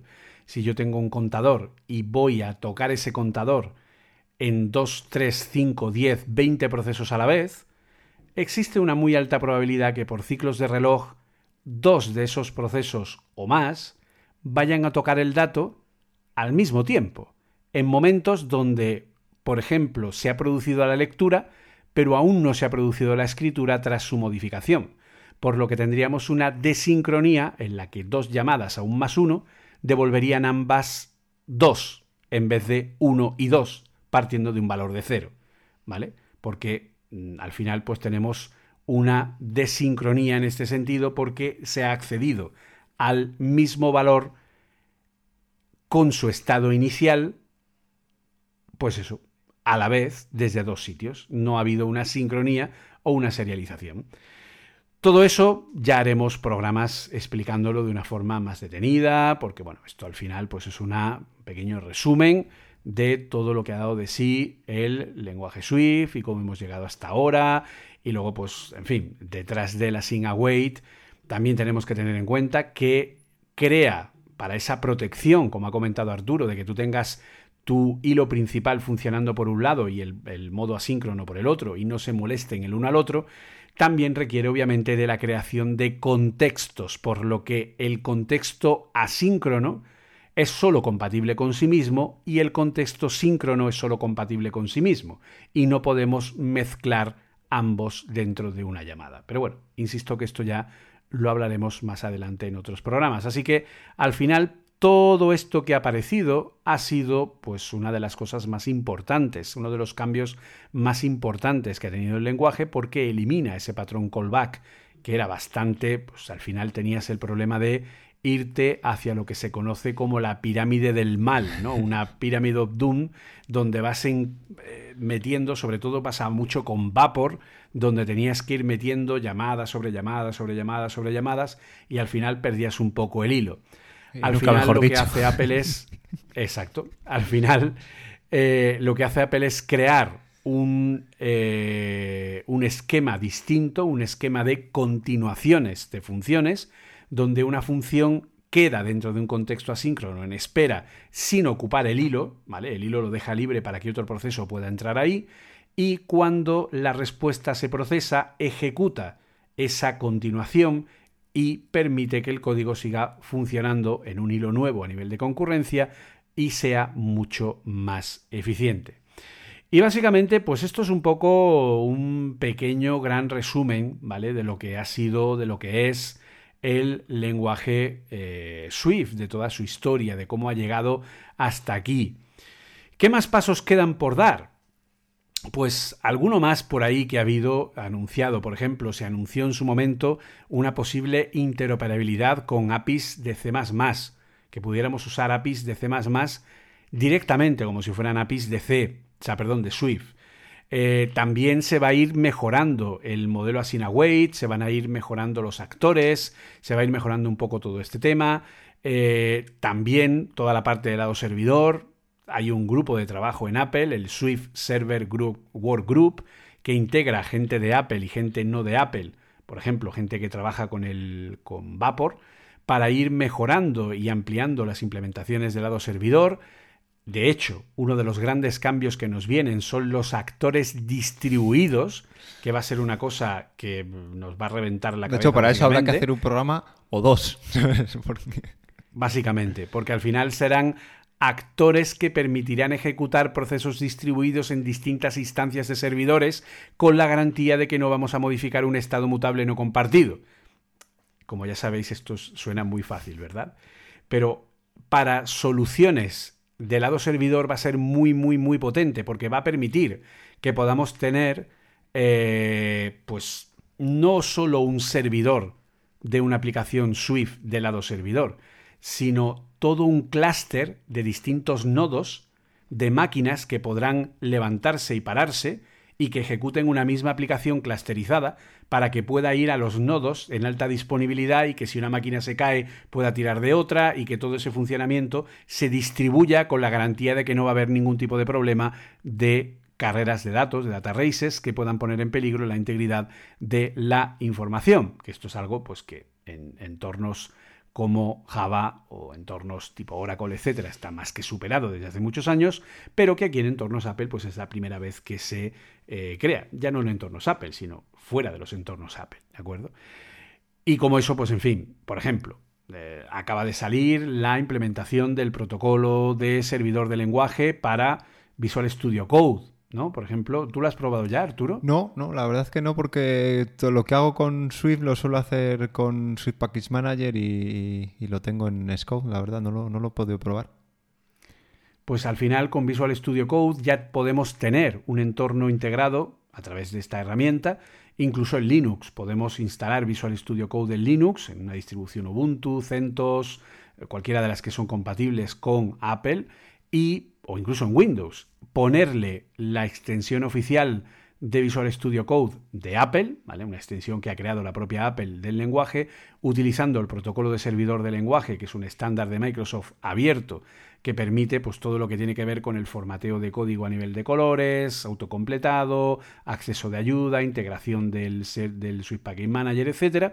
Podemos instalarlo en Visual Studio Code y podemos empezar a usar en entornos Linux, pues un entorno que bueno, nos permita trabajar con los paquetes y los proyectos de una forma más cómoda. Es decir, tenemos ahí un montón más de posibilidades que pueden venir. De hecho, no se sabe si Swift 6 llegaría o no a finales de este año o no.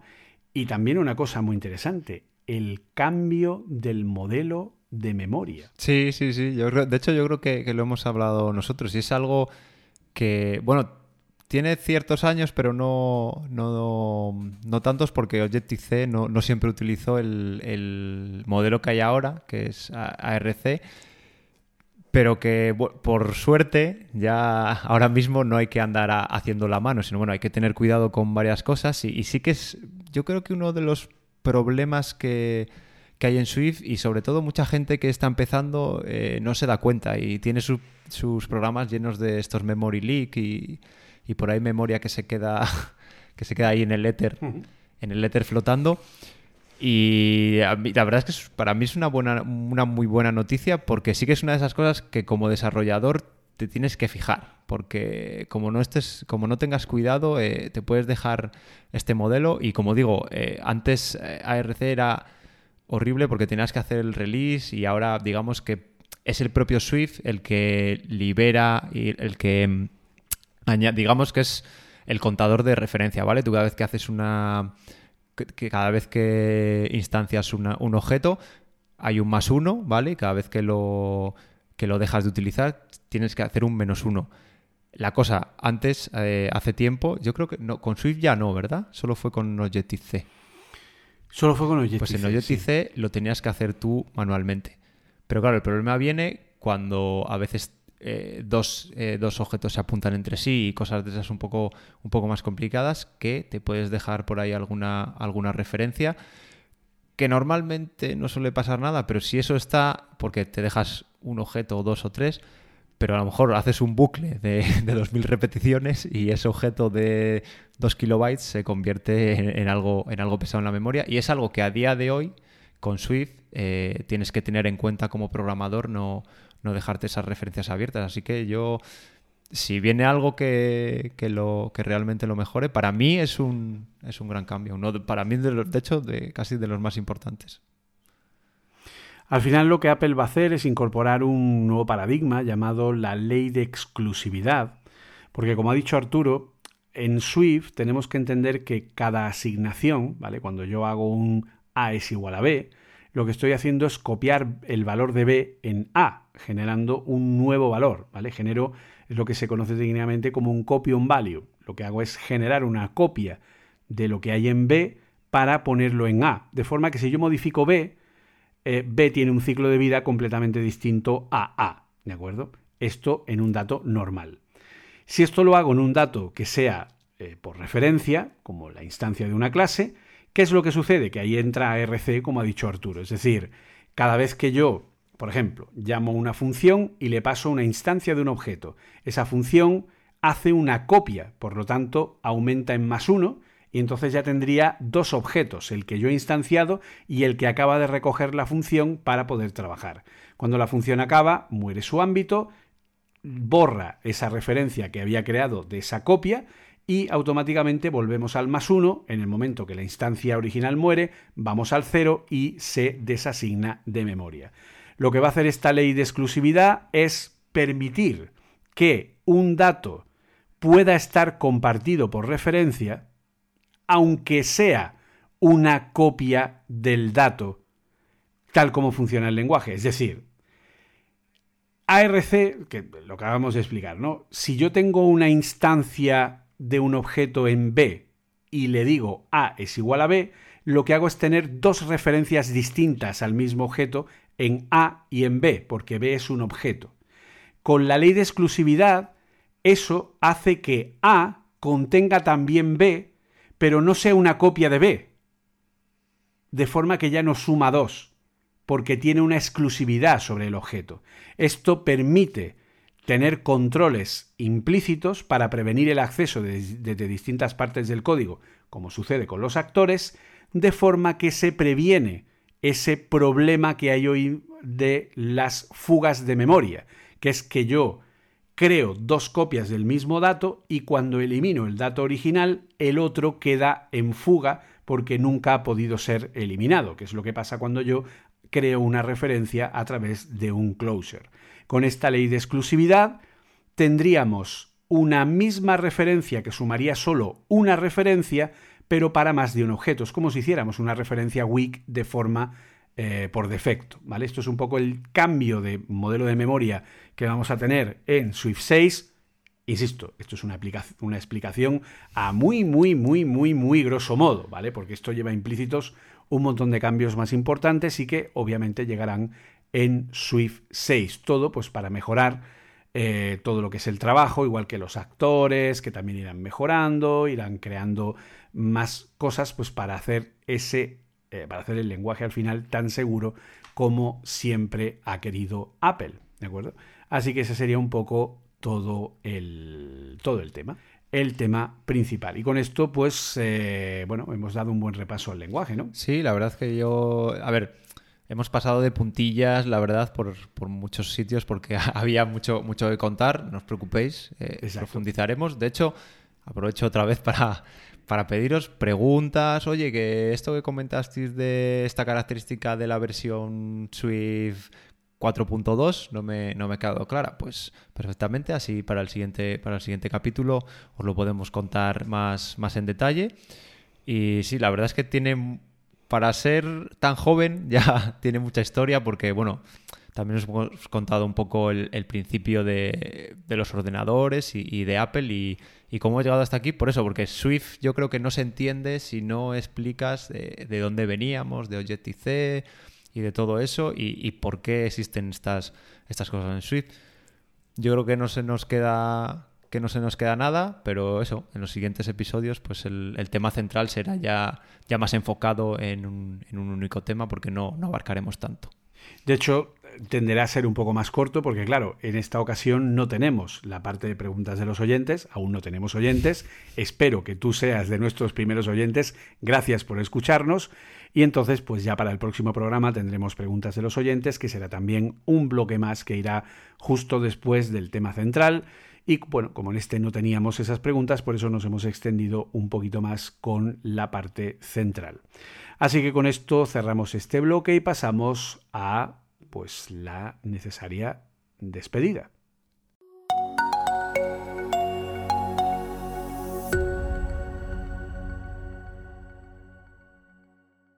Y poco más. Eh, muchísimas gracias por pasaros por aquí y la gran pregunta, ¿dónde podéis encontrarnos? Pues al programa, a nivel general, si queréis contactar con nosotros, enviarnos dudas, enviarnos cualquier cuestión, sugerencia, etcétera, siempre serán muy bien recibidas. Podéis hacerlo de dos formas muy sencillas. La primera, a través de email. Nos escribís a cafeswift con dos Fs gmail.com. O también podéis seguirnos en Twitter, la única red social que tenemos por ahora, en arroba café swift, también con dos Fs. Y ahí pues también eh, recibiremos vuestro feedback, recibiremos vuestras eh, impresiones, vuestras preguntas, etcétera, que se irán acumulando eh, pues para que cada nuevo programa pues podamos ir contestando todas ellas. Ahí es donde tenéis la forma de encontrarnos de la manera más sencilla. Y de igual manera, si no os habéis suscrito al podcast, es el momento de poder suscribirse y ya sabéis que podéis encontrarnos como matriz, como página principal en cuonda.com barra café con dos Fs guion medio Swift. ¿Y a ti, Arturo, dónde puede encontrarte la gente? A mí, si queréis saber, saber algo sobre mí, pues en mi página, www.arturoribas.com y la manera más fácil de contactar conmigo y donde, donde estoy mucha, mucha parte de mi tiempo es en Twitter, que sería arroba Arturo Rivas A, con una al final, y también Rivas con V, y ahí estaré más que contento de, contestaros. Y bueno, aprovecho también para daros las gracias por, por escucharnos y suscribiros y, seguir escuchándonos y sobre todo eso, queremos que, nos preguntéis y, que, que, seáis una parte más, una sección más de este programa. Vosotros sois parte de este programa y por lo tanto pues queremos que podáis participar y que podáis sugerir y que podamos pues crear algo entre todos. A mí pues ya sabéis que podéis encontrarme en los podcasts de Apple Coding y Apple Coding Daily en Cuonda, al igual que en Twitter como arroba jcfmunoz o también en Twitch, que hacemos directos de vez en cuando, de hecho cada sábado a las 7 de la tarde hora de España, en twitch.tv barra Apple Coding. Así que ahí pues también estaremos. Y poco más. Muchísimas gracias por estar ahí, por seguirnos. Si os ha gustado el episodio, compartidlo, dejadnos una reseña, en fin, cualquier tipo de la plataforma donde se permita. Y nos oímos pronto, eh, si Jobs quiere, ¿no, Arturo? Efectivamente, sí. Así que poco más. Muchísimas gracias a todos. Un saludo y nos oímos pronto en el mundo de Swift. Hasta luego. Bye.